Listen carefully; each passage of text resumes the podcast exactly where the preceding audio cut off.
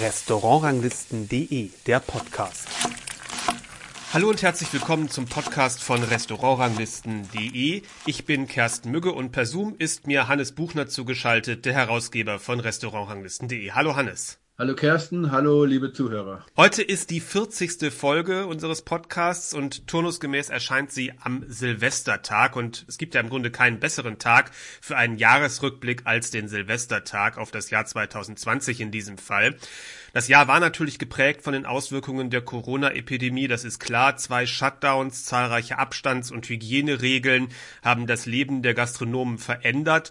Aber am Ende waren es doch je nach Bundesland in Deutschland auch immerhin siebeneinhalb bis acht Monate, an denen die Restaurants geöffnet hatten und wir als Gäste die Restaurants besuchen konnten und dort die Zeit genießen konnten. Vielleicht sogar mehr als in manch anderem Jahr, weil man sich doch nochmal mehr vor Augen gehalten hat, was es für besondere Erlebnisse geben kann in schönen Restaurants. Also durchaus Zeit für Genuss. Und darum soll es heute in allererster Linie gehen.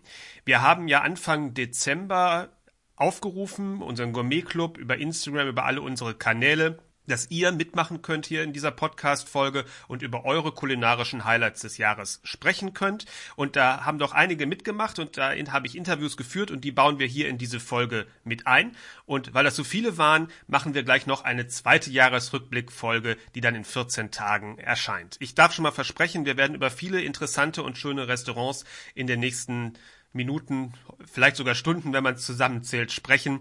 Es wird auf jeden Fall interessant. Fangen wir mal ganz vorne an im Jahr, Hannes, im März. Da zeichnete sich ja Corona schon so langsam ab und wir hatten unseren ersten Gourmet-Club-Abend im Aqua im Drei-Sterne-Restaurant in Wolfsburg im Hotel Ritz-Carlton bei Sven Elverfeld, der ja dieses Jahr auch noch das 20-jährige dieses Restaurants hat feiern können, was ich mal in Anführungszeichen setze, denn ich vermute, dass das nicht so alles gelaufen ist wie geplant. Äh, das Restaurant steht seit einiger Zeit bei uns auf Platz 1 in der Restaurantrangliste. Und in Folge 26 des Podcasts könnt ihr auch ein Interview mit Sven Elberfeld hören, wie er über die 20 Jahre Aqua spricht. Ja, Hannes, wie hast du das Menü in Erinnerung? Also es war ein typisches Sven Elberfeld Menü, was einen von Anfang bis Ende begeistert, äh, mit einigen Signature Dishes drin, aber auch mit neuen Dingen. Äh, ich bin immer nicht so gut mit den Erinnerungen, was so einzelne Gerichte angeht. Ähm, aber, aber, du erinnerst dich wahrscheinlich noch an die Gänseleber mit Cremesorbet, Haselnüsse, Turbinambur, wenn ich sie jetzt erwähne, ne? Natürlich. Das war auf jeden Fall ein, ein, ein großartiges Gänselebergericht. Aber diese Dinge sind ja bei Sven Elverfeld sowieso eigentlich immer eine sichere Bank. Und äh, da merke ich halt immer, wie großartig dieser Koch auch, sagen wir mal, gängige äh, Produkte dann umsetzt wieder und überraschend umsetzt, sodass man dann äh, sagt, Gänseleber, naja, habe ich schon tausendmal gegessen, aber es ist doch immer wieder was Besonderes. Und äh, ja, so war das einfach ein, ein ganz toller Abend, wo ich, wo ich einfach sage, so kurz vor dem Lockdown, den wir da alle noch nicht äh, so recht glauben konnten. Äh, man hat zwar schon darüber gesprochen, aber niemand konnte das so richtig glauben. Äh, war das dann sozusagen für längere Zeit das letzte schöne Essen äh, auswärts. Im Nachhinein muss man sagen, war es halt deswegen ein ganz besonderer Abend, weil man ja äh, einfach zwar schon gemerkt hat, was, dass da irgendwas im Anmarsch ist, aber nicht äh, einem klar war, welche Tragweite das Ganze hat.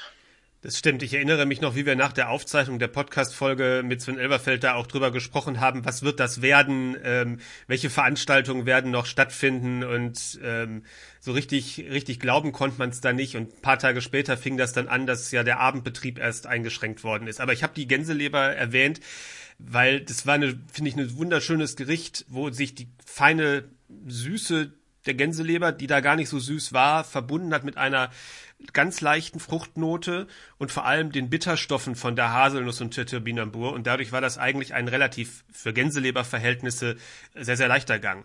Und ich habe noch ganz besonders in Erinnerung den Hauptgang. Auch der klingt ja ganz gewöhnlich eigentlich. Kalbskotelett, Marklöschen, Petersilie und Perigord-Trüffel. Und zwar reichlich Perigord-Trüffel. Hast du den auch noch ja, gut vor Augen? Auf jeden Fall, weil vor allem ähm, ja, dieses Marklöschen auch wieder so was, sagen wir mal, äh, bodenständiges theoretisch ist, aber halt wieder ganz fein und äh, ja, auf höchstem Niveau umgesetzt worden ist. Das, das, oh, da klingelt dein Telefon. Jetzt klingelt leider mein Telefon, äh, meine ja, Haustür. Moment mal. Kein Problem. Und während Hannes kurz sein Telefon beruhigt und seinen Hund, hören wir mal, was Hubert Pierung über das Aqua zu erzählen hat. Hallo Hubert. Wann warst du da? Vor dem Lockdown oder nach dem Lockdown im Frühjahr, als es dann danach das 20 Jahre Jubiläums Highlight ich war, Ja, ich war direkt nach dem Lockdown dort gewesen, also gerade Anfang Juni. Ja, das war einfach, ähm, also es war unglaublich gut. Ich komme aus dem Saarland, aus Saarbrücken und ich habe natürlich auch hier, ähm, war bei Klaus Erfurt gewesen und ich muss also ich muss tatsächlich so sagen, es gibt verschiedene Künstler, die diese Zeit genutzt haben, um wirklich auch kreativ weiterzuarbeiten und andere haben sich vielleicht ein Stück weit mehr dem Schicksal ergeben, sage ich mal so. Das war so mein Eindruck. Aber bei Sven Elverfeld, es war gigantisch. War das dein erster Besuch dort oder kanntest du einige der Gerichte? Also ist, bei Sven Elverfeld war es mein erster Besuch. Er stand schon längst auf meiner Agenda, dass, mal, dass wir da hinfahren. Ich war also mit zwei Freunden dort gewesen ja, es war einfach ein, ein, es war tatsächlich mein kulinarisches Highlight. Nicht nur dieses Jahres, sondern auch ähm, so zurückblickend war das für mich schon absolut top. Ich frage deswegen, weil es war ja ein Menü ab dem Sommer, das ja sich aus Gerichten der vergangenen 20 Jahre zusammensetzte. Das Aqua ist ja in diesem Jahr 20 geworden. Und einige Gerichte davon waren ja in überarbeiteter Version, die ein bisschen anders waren als ähm, ja. vor fünf oder vor zehn Jahren oder wann die halt auch immer auf der Karte waren. Und deswegen war jetzt die Frage, wenn du schon mal da gewesen wärst, hätte man ja vergleichen können. Aber das war natürlich dann ja. nicht, nicht möglich. Leider nicht. Nein, aber ich meine, das, was mich halt so wirklich ganz besonders fasziniert hat, waren, waren tatsächlich das, was er auch, diese Gerichte, wie er sie auf den Teller gezaubert hat. Also nur als Beispiel, dieser Tafelspitz von Müritz von Müritz, Müritz Lamm und Frankfurter grüner ja, Soße. Genau. Also das ist, ja, das ist etwas, damit rechnet man nicht. Und dann denkt man, dann hat man diesen, diesen wunderschönen Spiegel mit den, den Farben. Also das war einfach ein Traum. Das ist, das ist Kreativität. Und so kann man halt eigentlich bodenständige Geschichte unglaublich, also wirklich aufbereiten. Das war sensationell. Ja. Oder auch die Taube. Ähm, orientalische Art, ne? Das Wahnsinn. Ja. Und das war jetzt nur, also es war jeder Gang für sich war für uns ein Highlight gewesen, nicht nur für mich. Also ich, ich persönlich, für mich ist das Aqua auch eines meiner absoluten Favorite-Restaurants. Ich war schon, also ich versuche immer im Jahr zweimal da zu sein und das jetzt seit zehn Jahren ungefähr. Und was ich aber das Schöne an dem Restaurant finde, ist, dass und deswegen gehe ich da auch so gerne so oft hin. Es bleibt halt nicht stehen. Die Küche verändert sich. Das ist natürlich anders als bei anderen Köchen. Hattest du ein Highlight in dem Menü? Das war dann das, das, äh, das, der Tafelspitz oder war das ein anderes Gericht, wo du sagst, das war für dich das Schönste? Wie gesagt, das eine, ein Highlight jagte ja das andere in, in, diesem, in dieser Menüfolge. Der Kaisergranat mit dem Schweinebauch war genauso gut. Ja, als, also noch, äh, und, und natürlich die Taube. Also ich, ähm, ich liebe Taube, aber die Art und Weise, wie er sie hergerichtet hat, war einfach ein Traum. Wirklich, es war wirklich, wie ich es gerade eben gesagt habe, ein Highlight jagte das andere. Und, und das führte nicht auf. Ist, und ich finde, finde mich für meine Begriffe auch einer der drei Sterne, wo man nicht unbedingt eine riesen Vorerfahrung, kulinarische Vorerfahrung braucht, um da die Kombinationen ja. zu verstehen. Die sind ganz, ganz natürlich. Ja, also mein, den Vergleich habe ich ja auch. Ähm, also ich war jetzt bei fast, in, also in Deutschland kenne ich sie fast alle. Und äh, ich liebe genauso die, die Küche von Christian Bau, weil das ist wirklich, da braucht man schon, da muss man sich wirklich schon etwas mit der Drei-Sterne-Küche auseinandergesetzt haben, weil, weil das so komplex ist bei ihm. Und das ist, das ist halt bei, also was bei Klaus Erfurt, also jetzt im Vergleich, also ich finde, Klaus Erfurt und Sven Elberfeld, die haben schon viel Überschneidung in ihrem Purismus zu kochen. Mhm. Wobei halt Elberfeld sich wirklich weiterentwickelt, wohingegen Klaus Erfurt, ich mag ihn wirklich sehr, aber da habe ich auch den Eindruck, er steht ein bisschen auf der Stelle. Muss ja auch kein ja, Nachteil sein. Ich meine, das ist ja, wie Nein, jeder wie Man möchte schon ab und zu natürlich schon mal eine leichte Veränderung auch mm, spüren und auch schmecken. Ja? Also jeder, der stehen bleibt, wird irgendwann, geht irgendwann unter. Das ist beim im Geschäft genauso wie, also nicht beim, beim Kochen so, das ist in jedem Geschäft so. Und deswegen muss auch er natürlich schon gucken, wo er bleibt. Und nicht umsonst ähm, hat er bei Gumio jetzt einen halben Punkt weniger bekommen. Also das ist für mich keine Frage. Ja. Oder wenn ich ins Sonora gehe, das ist zum Beispiel auch, das ist für mich auch so ein Beweis, was trotzdem noch geht. Und der Tietkes hat sein Sous-Chef immer schon hervorragend gekocht, aber seit der Tietkes dann verstorben war, so plötzlich und er das Zepter in die Hand genommen hat, hat er nochmal so einen richtigen Push gegeben. Und ich finde, dass, er macht das sensationell gut. Ja, also es lohnt sich auf alle Fälle auch äh, in Sonora wieder, also nicht nur wieder, sondern öfters mal wieder zu gehen, weil auch dort ist es einfach klasse, was die beiden zusammen noch machen. Also auch mit seiner Lebensgefährtin, der Sommelier, die, das ist ein tolles Team, ja, es macht Spaß. Wenn wir jetzt keinen Lockdown hätten, ähm, wie oft gehst du so im Jahr äh, so auf Sternenniveau essen? Also ich gehe schon öfters, wir sind natürlich im Saarland sowieso bestens bedient mit äh, jeder Menge, jeder Menge Sterne und äh, unter, äh, ich rechne auch damit, dass äh, Silvio Di Fabio seinen zweiten Michelin bekommen wird im Frühjahr. Esplanade in das, Saarbrücken auch, ne? Genau, ist ja auch in Saarbrücken, war ja der Sous-Chef von Klaus Erfurt gewesen. Also wir sind ja wirklich bestens bedient. Also ich, die besuche ich natürlich des Öfteren. Ähm, ich liebe auch den Mittagstisch bei Klaus Erfurt nur als Beispiel, ja, weil das finde ich immer ein sensationelles Preis-Leistungs-Verhältnis, wenn er dort sein Mittagsmenü für 115 Euro, ja, 115 Euro anbietet. Das ist grandios. Und von daher, ich versuche natürlich auch, ich weiß, also es gibt, ich besuche schon regelmäßig die Sterne-Gastronomie, weil ich auch natürlich interessiert bin, um zu gucken, was geht. Dann hoffen wir, dass es 2021 recht bald wieder möglich ist. Definitiv. Es steht einiges auf dem Programm und ich hoffe, dass wir dann auch wieder äh, gut zu Porte kommen. Äh, Entschuldigung, jetzt kein, ich gerade. Kein Problem, das habe ich, das hab ich genutzt, um ein Interview anzumoderieren, was ich aufgezeichnet habe mit Hubert Pierung, der nämlich das erste Mal im Aqua war und davon erzählt und das 20 Jahre ähm, Überraschungsmenü oder Jubiläumsmenü gegessen hat. Du warst wahrscheinlich auch schon einige Male da, ne? Ja, also äh, nicht jedes Jahr, aber doch äh, bestimmt ähm, sieben bis acht Mal. Also das ähm, alle zwei Jahre eigentlich sind wir schon mal im Aqua dann. Und wie hat sich das Restaurant für dich entwickelt, die Küche von Sven Elverfeld? Also von seinen anfänglichen, sagen wir mal, was mich halt damals sehr begeistert hat, diese Modernisierung der deutschen Küche und von klassischen deutschen Gerichten. Zum Beispiel eben Scholle Finkenwerder Art, ja, sowas, das, was mich damals einfach begeistert hat, weil er so Gerichte, die einen dann halt so aus gut bürgerlichen Gasthäusern äh, bekannt waren, äh, modernisiert und, und wirklich verfeinert hat, zum Teil dekonstruiert hat.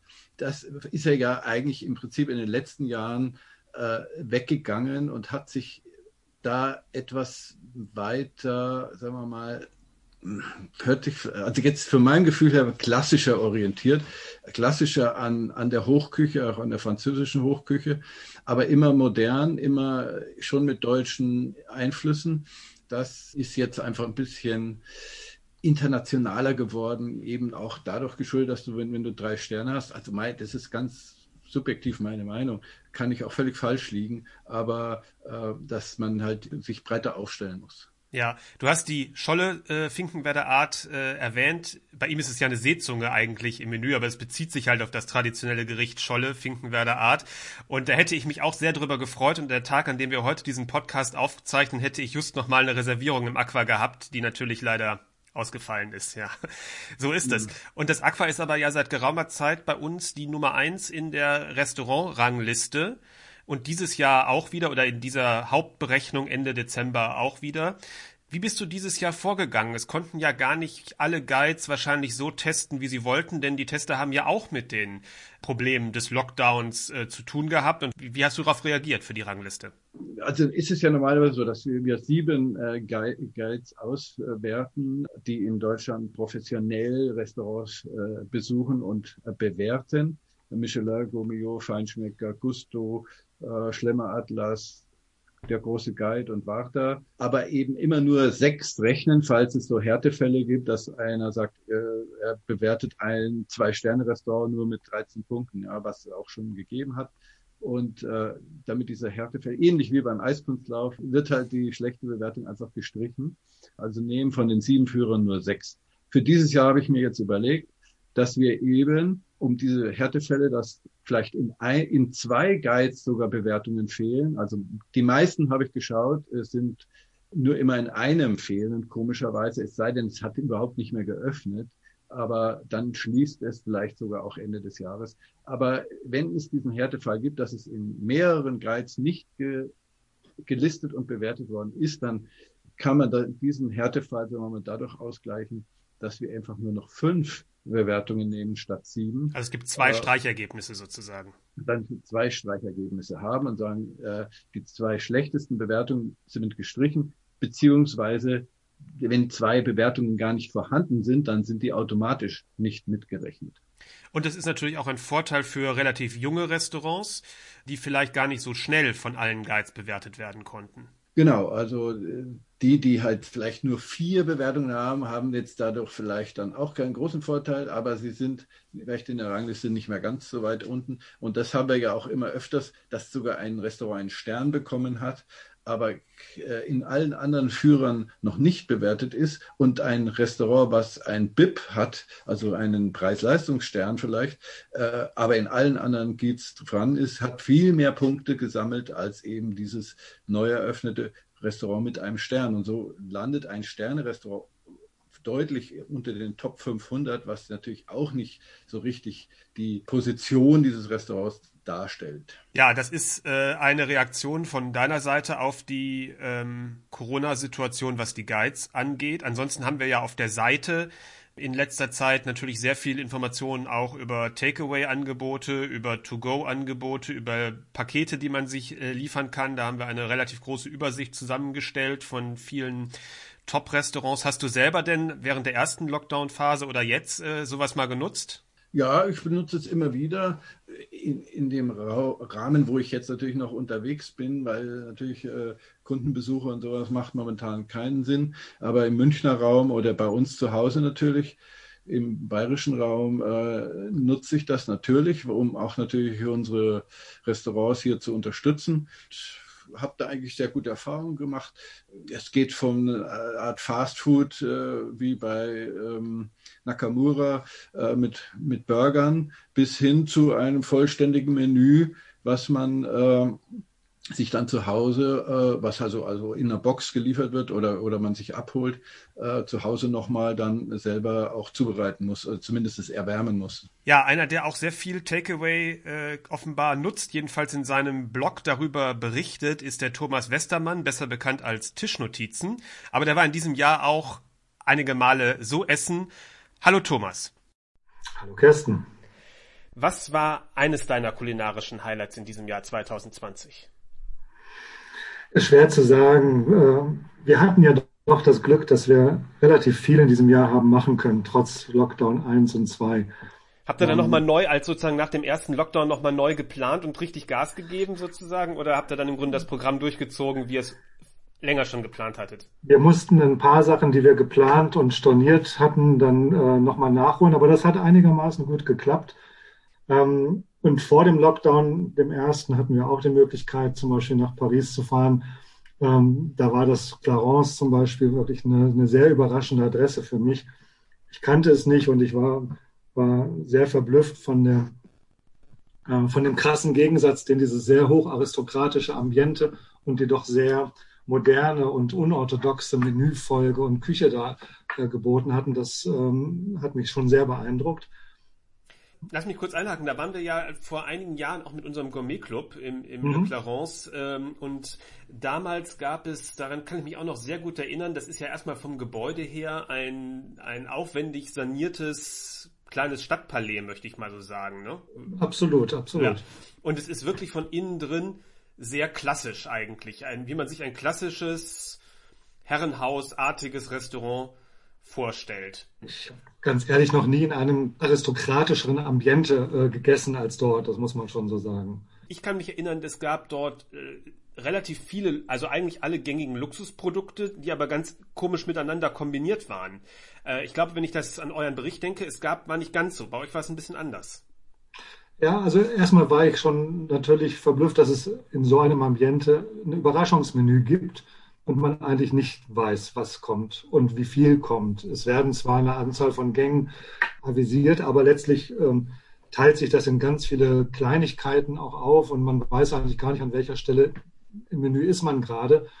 Und dann folgt auf der Languste, folgt dann irgendwann ein Fisch, dann folgten Fleisch, dann doch wieder nochmal äh, was Krustentierartiges. Also es geht relativ wild hin und her.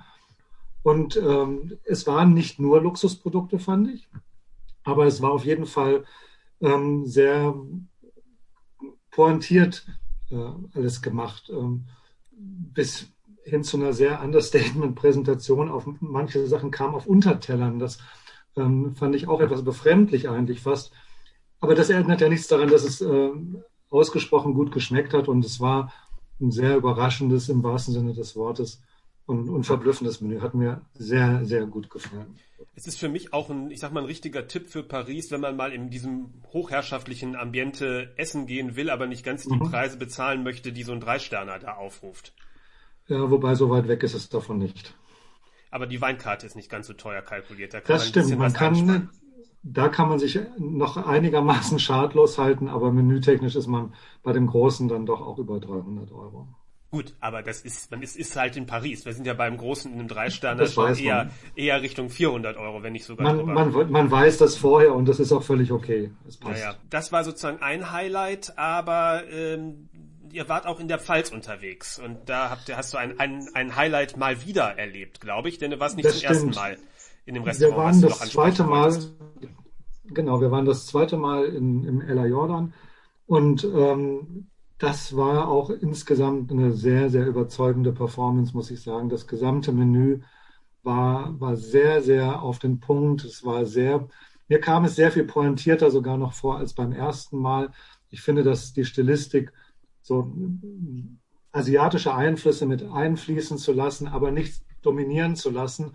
Eine, eine sehr ähm, ausgeprägte Aromatik und, und ähm, auch Spiciness ähm, in den Gängen zu haben, ähm, das war schon extremst gut und das war, war sehr, sehr stark. Absolut. In eurem Bericht kann ich mich erinnern, das war im Sommer, als ihr da wart, ne? Äh, Im Mai, ja. Und konnte draußen sitzen. Es war, wir waren gesegnet. Es war tolles Wetter, es, äh, die Terrasse ist toll, es äh, war noch ein bisschen unter dem Eindruck der verkürzten Öffnungszeiten. Das heißt, es lief alles ein wenig schneller ab als sonst, aber es fühlte sich nicht ganz so gehetzt an. Also es war, war in Ordnung noch. Ähm, aber es war, war toll, da draußen zu sitzen, klar. Man muss sagen, das Ella Jordan, das ist im Rest im Hotel Ketschauer Hof. Das ist ein sehr luxuriöses ja, Haus, was früher mal Teil des Weinguts Bassermann Jordan war, wenn ich das ja. richtig im Blick habe, was dann mal sehr aufwendig saniert worden ist. Und ähm, Daniel Schimkovic ist da jetzt seit einigen Jahren der Küchenchef und wird auch immer für den zweiten Stern eigentlich gehandelt. Ist sicherlich immer einer der Kandidaten, den man da im Auge haben muss. Und er pflegt ein bisschen eine Stilrichtung. Ich würde jetzt mal sagen, für mich eine Mischung zwischen Christian Bau und, und Tim Raue, so irgendwo so in diesem, in diesem Feld. So. Christian Bau vielleicht von der Aromatik, äh, von der Stilistik auf dem Teller ähm, deutlich reduzierter. Da ist äh, Christian Bau ähm, weitaus ausufernder. Ähm, aber das, das tut dem, dem Geschmack nicht keinen kein Abbruch. Also ich bin da durchaus dabei. Äh, das hat ein paar Anleihen da. Ich kann es ehrlich gesagt auch nicht verstehen, warum äh, der zweite Stern nicht da ist. Das ist, ähm, das war durch die Bank weg sehr, sehr überzeugend und ähm, äh, selten mal eine Küche gesehen in letzter Zeit, die so auf dem Punkt stilistisch war. Kannst du dich noch an ein besonderes Gericht erinnern? Ganz überzeugend, ganz fabelhaft war schon alleine als, als Gruß die Entenbrühe die war für sich genommen schon alleine so, so hochklassig äh, mit, mit einem Dim Sum drin. Ja, fantastisch. Also ich spüre das Klebrige fast auf der Zunge gerade. Ja, das ist schön, wenn man so Erlebnisse auch nochmal, wenn man drüber spricht, oder du schreibst ja auch drüber in eurem, in eurem Blog Tischnotizen, dass man das beim Schreiben oder beim drüber sprechen nochmal wieder so auferleben, aufleben lassen kann, den Geschmack. Ne? Das Witzige ist, wenn ich die Berichte dann veröffentliche, das ist ja manchmal mit ein bisschen zeitlichem äh, Versatz, freut sich mein Mann immer, weil der vergisst immer sehr schnell, was wir eigentlich gegessen haben. Und für ihn ist das, das eine Art Tagebuch und hat es dann auch wieder relativ schnell präsent. Und äh, als solches betrachte ich es für mich selber halt auch. Das ist, wenn ich selber, ich lese meine Berichte dann schon ab und zu auch nochmal nach ähm, und bin dann relativ schnell wieder mitten im Menü und, mhm. und äh, kann das sehr, sehr gut nachempfinden, wie es an dem jeweiligen Abend war. Euer Blog hat für meine Begriffe drei Kernregionen, so ein bisschen, das ist Köln, das ist Benelux, aber auch Österreich ist immer, immer relativ, mhm. relativ stark vertreten. Ähm, da seid ihr auch regelmäßig unterwegs, ne? Wenn wir es dürfen, dann ja. Also ähm, wir haben es tatsächlich geschafft, dieses Jahr dann doch auch nochmal nach Wien zu kommen. Wir wollten eigentlich unseren Sommerurlaub auch dort verbringen. Das haben wir äh, umdisponiert. Wir haben dann zumindest äh, Wien nachgeholt. Das wollten wir vorher machen. Und du hast recht. Also Österreich finde ich unglaublich spannend von der Gastroszene. Ähm, auch Wien alleine können wir ohne Probleme eigentlich fast eine ganze Woche verbringen und äh, würden viele spannende Adressen finden. Leider war nicht alles, was wir vorhatten in der Zeit, als wir da waren, auf. Aber, und das war eine tolle Entdeckung für uns, weil das kannten wir in der Tat auch noch nicht, ähm, das End, ähm, wo Fabian Günzel kocht, ähm, hat mich sehr, sehr äh, positiv überrascht. Das, das schreibt sich A-E-N-D, ne? Und ist in so eckigen Klammern gesetzt. Genau, in Wenn so einer eckigen Klammer. Genau. Und das Konzept signalisiert eigentlich erstmal ein Menü, das bei jedem Gang sich auf zwei Komponenten beschränkt klingt erstmal sehr minimalistisch und, und auch ein bisschen puristisch. Äh, was dann allerdings geboten wird, und vielleicht ist das das, was den positiven Überraschungseffekt ausmacht, ist, dass dann letztlich mehr geliefert wird. Also auf dem Teller sind natürlich zwei Hauptkomponenten, aber drumherum spielt sich immer noch eine ganze Menge mehr ab. Und ähm, es ist dann doch erheblich komplexer, als man sich äh, nur vom Lesen der Menükarte irgendwie erwartet. Äh, und das war, da waren zwei Gerichte dabei, von denen ich jetzt schon sagen kann, die sind in meinen Top, äh, Top-Gerichten des Jahres. Und wenn ein Menü oder ein Restaurantbesuch das schafft, dass ich mir zumindest eins schon mal merken kann und nachhaltig Eindruck hinterlässt, dann hat es seinen Zweck mehr als erfüllt. Du hast jetzt zwei Restaurants erwähnt mit dem Ella Jordan und dem End, wo du gesagt hast, das war sehr minimalistisch und mit dem Le Clarence eins, wo es durchaus opulenter zugeht, würde ich sagen, von, von den Gerichten. Ist es für dich egal oder hast du schon eine Vorliebe eher für das Minimalistische? Das Clarence war gar nicht so opulent, das Ambiente war sehr opulent, aber die Gerichte waren sie eigentlich gar nicht aber das unbedingt. Das ist dann anders, als wir damals da waren. Die waren die Teller schon sehr, sehr opulent auch, ja. Nee, bei, bei uns waren sie sehr, sehr reduziert, fand ich zum Teil. Ähm, ich kann das nicht so genau sagen. Also eigentlich, ich bin schon jemand, der durchaus äh, sich von, von so einer Tellerakrobatik begeistern lässt, also von viel Komponenten, von, von sehr kunstvollem Arrangement drauf. Äh, das ist schon was, was, was ich sehr schätze. Andererseits kann ich genauso gut einer sehr reduzierten Linie viel abgewinnen. Ich habe da keine Präferenz. Ich merke etwas mehr im Laufe der Zeit und vielleicht ist aus meinem Alter dann auch irgendwann langsam geschuldet, dass der Trend für mich so ein kleines bisschen wieder zurück zur Klassik geht. Also ich brauche nicht die ganz wilden Komponenten. Ich brauche es nicht so unfassbar nordisch. Ich habe ein großes Faible dann doch für eine, für eine gepflegte große Klassik. Und wenn sich das mit modernen Elementen verbindet, äh, bin ich umso glücklicher. Deswegen hat es dir in diesem Jahr auch im Barreis so gut gefallen. Ja, das war auch mal wieder nötig. Da waren wir nämlich unfassbar lange nicht und das hat einfach viel Spaß gemacht. Das, ähm, das äh, war ein tolles Gesamterlebnis und äh, der Service, war auch viel entspannter, als ich es noch von vor, keine Ahnung, ähm, sieben, acht, neun, zehn Jahren oder so erinnere. Also das ist schon, das finde ich toll. Das macht einfach viel Spaß, ja. Ein anderer, der hier mitgemacht hat, hat auch das Barreis für sich als Highlight angegeben. Deswegen werden wir da dann noch genauer äh, aufs Barreis eingehen, wenn ich mit dem Muck spreche, wie er bei Instagram ah, ja. heißt. Aber ein Highlight für dich, glaube ich, häufiger schon gewesen, ist das The Jane in Antwerpen. Warum? Ist so, ja. Warum? Hast du keine Probleme mit lauter Musik? Nein, habe ich überhaupt nicht. ähm, Man muss das, das muss das sagen, dass The, The Jane ist ja in der Kirche, in der alten Kirche, entsprechend hohe ja. Decken, entsprechende Akustik ist dort äh, wahrscheinlich wäre es unerträglich laut, wenn die laute Musik nicht den Raum im Grunde kleiner machen würde. Ne? Ja, ich fand es diesmal allerdings nicht so schlimm. Also ich weiß, dass es gerne mal gesagt wird oder auch so empfunden wird, das will ich gar nicht abstreiten. Ich persönlich ähm, habe das nie als zu laut empfunden. Warum mag ich das The Jane so gerne? Ähm, vom ersten Besuch an, und das ist jetzt irgendwie auch schon ein paar Jahre her, hat mich das Gesamtkonzept aus Musik, Ambiente, also diese Kirche ist schon auch faszinierend von der, von der Optik, ähm, tolles Essen, ein extrem aufmerksamer, relaxter, toller Service. Das hat mich so begeistert als, als Gesamtkonzept. Und die Küche von Nick Brill ist, ist so eine, die so ganz nach meinem Geschmack ist. Ähm, bisschen verspielt, aber auch nicht zu verspielt, sehr fokussiert, sehr regional, ähm, sehr süffig. Und das ist etwas, was ich jedes Mal aufs Neue genieße. Mit der Musik, ja Gott, okay. Also dieses Mal fand ich sie nicht so laut, vielleicht weil es zwischen den Tischen auch noch Trennwände gab, die eingebaut wurden. Das hat alles ein bisschen gedämpft. Es war auch grundsätzlich, fand ich, nicht ganz so, so, so ähm, laut wie sonst. Aber selbst wenn, dann war das auch immer in die Dramaturgie des Menüs mit äh, abgestimmt. Also es fängt immer relativ launchig, leise an. Es wird dann irgendwann ein bisschen lebhafter und ein bisschen lauter. Aber es hat nie die Gespräche überdeckt. The Jane ist toll. Und ich, wir hatten eine Reservierung schon früher gehabt. Die ist dann dem ersten Lockdown zum Opfer gefallen. Wir haben dann Glück gehabt, noch eine zweite neue, äh, im, ich glaube im Juni war es, zu bekommen. Und dann auch eine Woche bevor dann auch Antwerpen wieder dicht gemacht wurde. Also so gesehen hatten wir viel Glück und ich war sehr, sehr glücklich dort. Weil? Gab es irgendwelche besonderen Gerichte oder ähm, einfach, weil es insgesamt so bombastisch war? Bei, bei, bei Nick Brill ist es für mich immer das gesamte äh, Erlebnis. Also es gibt da selten mal einen, einen Gang, der komplett raussticht. Ähm, beim, Im letzten Jahr war das so. Da gab es ein, zwei, die ich bemerkenswert gut fand. Hier war es eine sehr runde Gesamtperformance.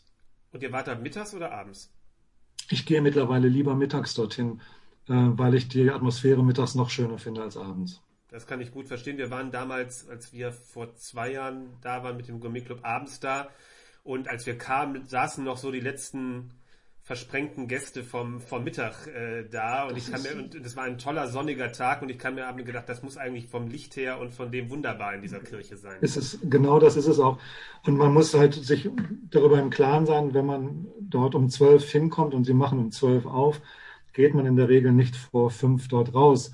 Ähm, ich frage mich auch immer, wie sie das bewerkstelligen, dann den Abendservice äh, relativ nahtlos gleich da dran zu kriegen als wir das erste Mal rausgegangen waren, war es halb sechs und wir waren bei weitem nicht die letzten Gäste, die vom Mittag weggegangen sind. Ein tolles Restaurant. Du schreibst ja auch über eure Restaurantbesuche, ich habe es schon gesagt, in dem Blog Tischnotizen. Du hast schon gesagt, die Berichte erscheinen ja nicht immer unmittelbar nach dem Restaurantbesuch, ne? sondern da ist ja auch ein bisschen Zeit dazwischen. Wie viel Futter habt ihr noch? Wie viele Monate Lockdown kannst du noch überbrücken?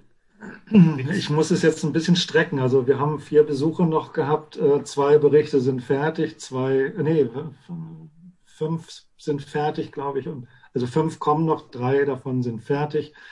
Zwei muss ich noch schreiben. Ich werde die jetzt irgendwie ins neue Jahr strecken und hoffen, dass wir dann ähm, auch irgendwann wieder Neues nachschieben können. Und was an eurem Blog schön ist, das finde ich, dass ihr nicht nur die Sterne-Gastronomie im Blick habt, sondern ja auch, ähm, gerade in Köln, finde ich, kann man sich sehr guten Überblick verschaffen, so über die Szene, die ein bisschen einfacher ähm, einfach ist, wo man ein bisschen mhm. mal vielleicht zum Mittag oder auch mal an einem normalen Abend, wenn man irgendwie nichts Tolles vorhat, ähm, sich mit den verschiedensten Sachen kurz was äh, zu essen äh, gönnen möchte. Ähm, hast du da einen heißen Tipp, was vielleicht jetzt auch gerade im Moment geht, wegen mit Takeaway oder, oder äh, ja, mit den Angeboten, die also, gerade möglich sind? Du hast recht, in Köln gibt es unglaublich äh, großes Angebot an, an allen möglichen Sachen. Ähm, deswegen, ich arbeite in Köln und habe dort auch eine Wohnung, deswegen ähm, kann ich das relativ häufig dann auch in Anspruch nehmen. Was Takeaway-mäßig finde ich sehr, sehr gut funktioniert und was auch sowieso eine meiner Lieblingsadressen ist in Köln, ist äh, die Henne Weinbar. Ja, das ähm, kann ich gut verstehen. Ja, das ist halt ein tolles Konzept, also ein Sharing-Konzept. Ähm, man bestellt und man bestellt und wenn man Lust hat, bestellt man nochmal nach und wenn man möchte, fängt man mit dem Dessert an und macht mit irgendwas anderem weiter. Völlig egal. Das, was da aus der Küche kommt, ist äh, von dem Henrik Olfen, ist äh, alles andere als, als belanglos. Äh, das ist zwar zum Teil in relativ kleinen Portionen gemacht, aber hat immer einen Pfiff, ist, ist immer originell. Ich finde das Preis-Leistungsverhältnis äh, super. Ähm, die Weinkarte ist spannend. Service ist extremst äh, aufmerksam und, und, und nett. Ähm, ich bin da sehr gerne. Und wir hatten jetzt die letzten zwei Wochen auch uns ein Takeaway-Menü da rausgeholt. Gehörte mit zum Besten, was wir in der Zeit hatten.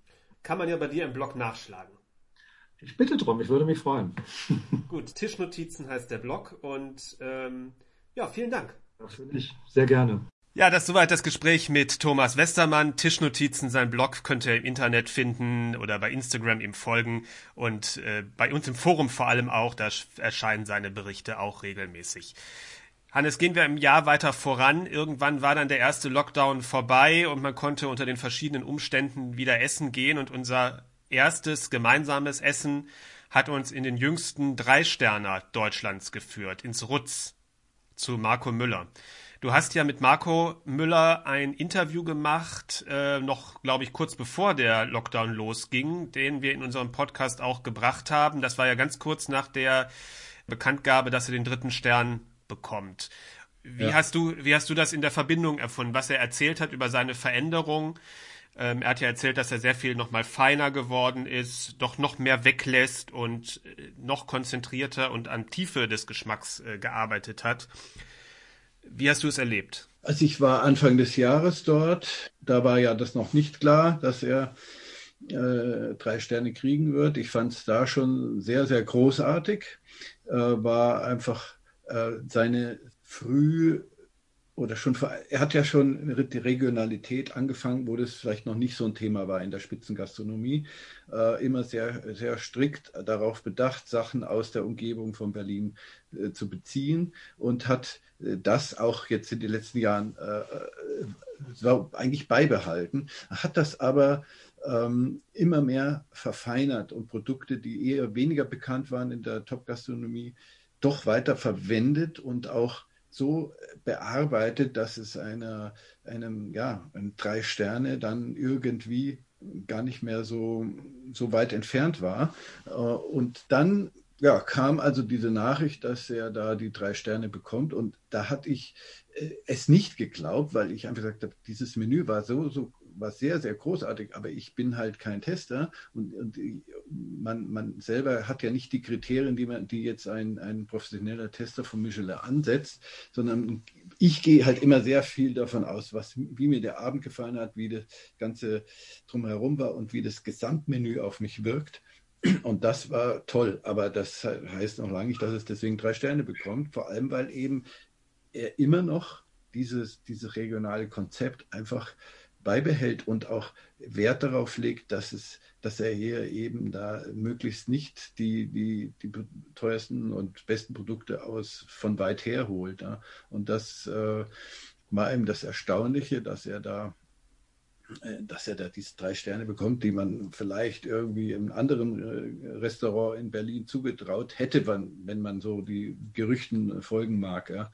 Aber ich glaube, äh, ich glaube, es war auch einfach mal an der Zeit, dass in Deutschland diese Art der Küche, für die es ja nun doch mittlerweile eine ganze Reihe von, von Vertreter gibt, einfach auch mal mit der höchsten Auszeichnung gewürdigt wird und dass Berlin auch das bekommt. Und so sind vielleicht auch noch zwei Punkte zusammengekommen, die neben der ganz puren Küchenleistung einfach für das, äh, für das Rutz gesprochen haben.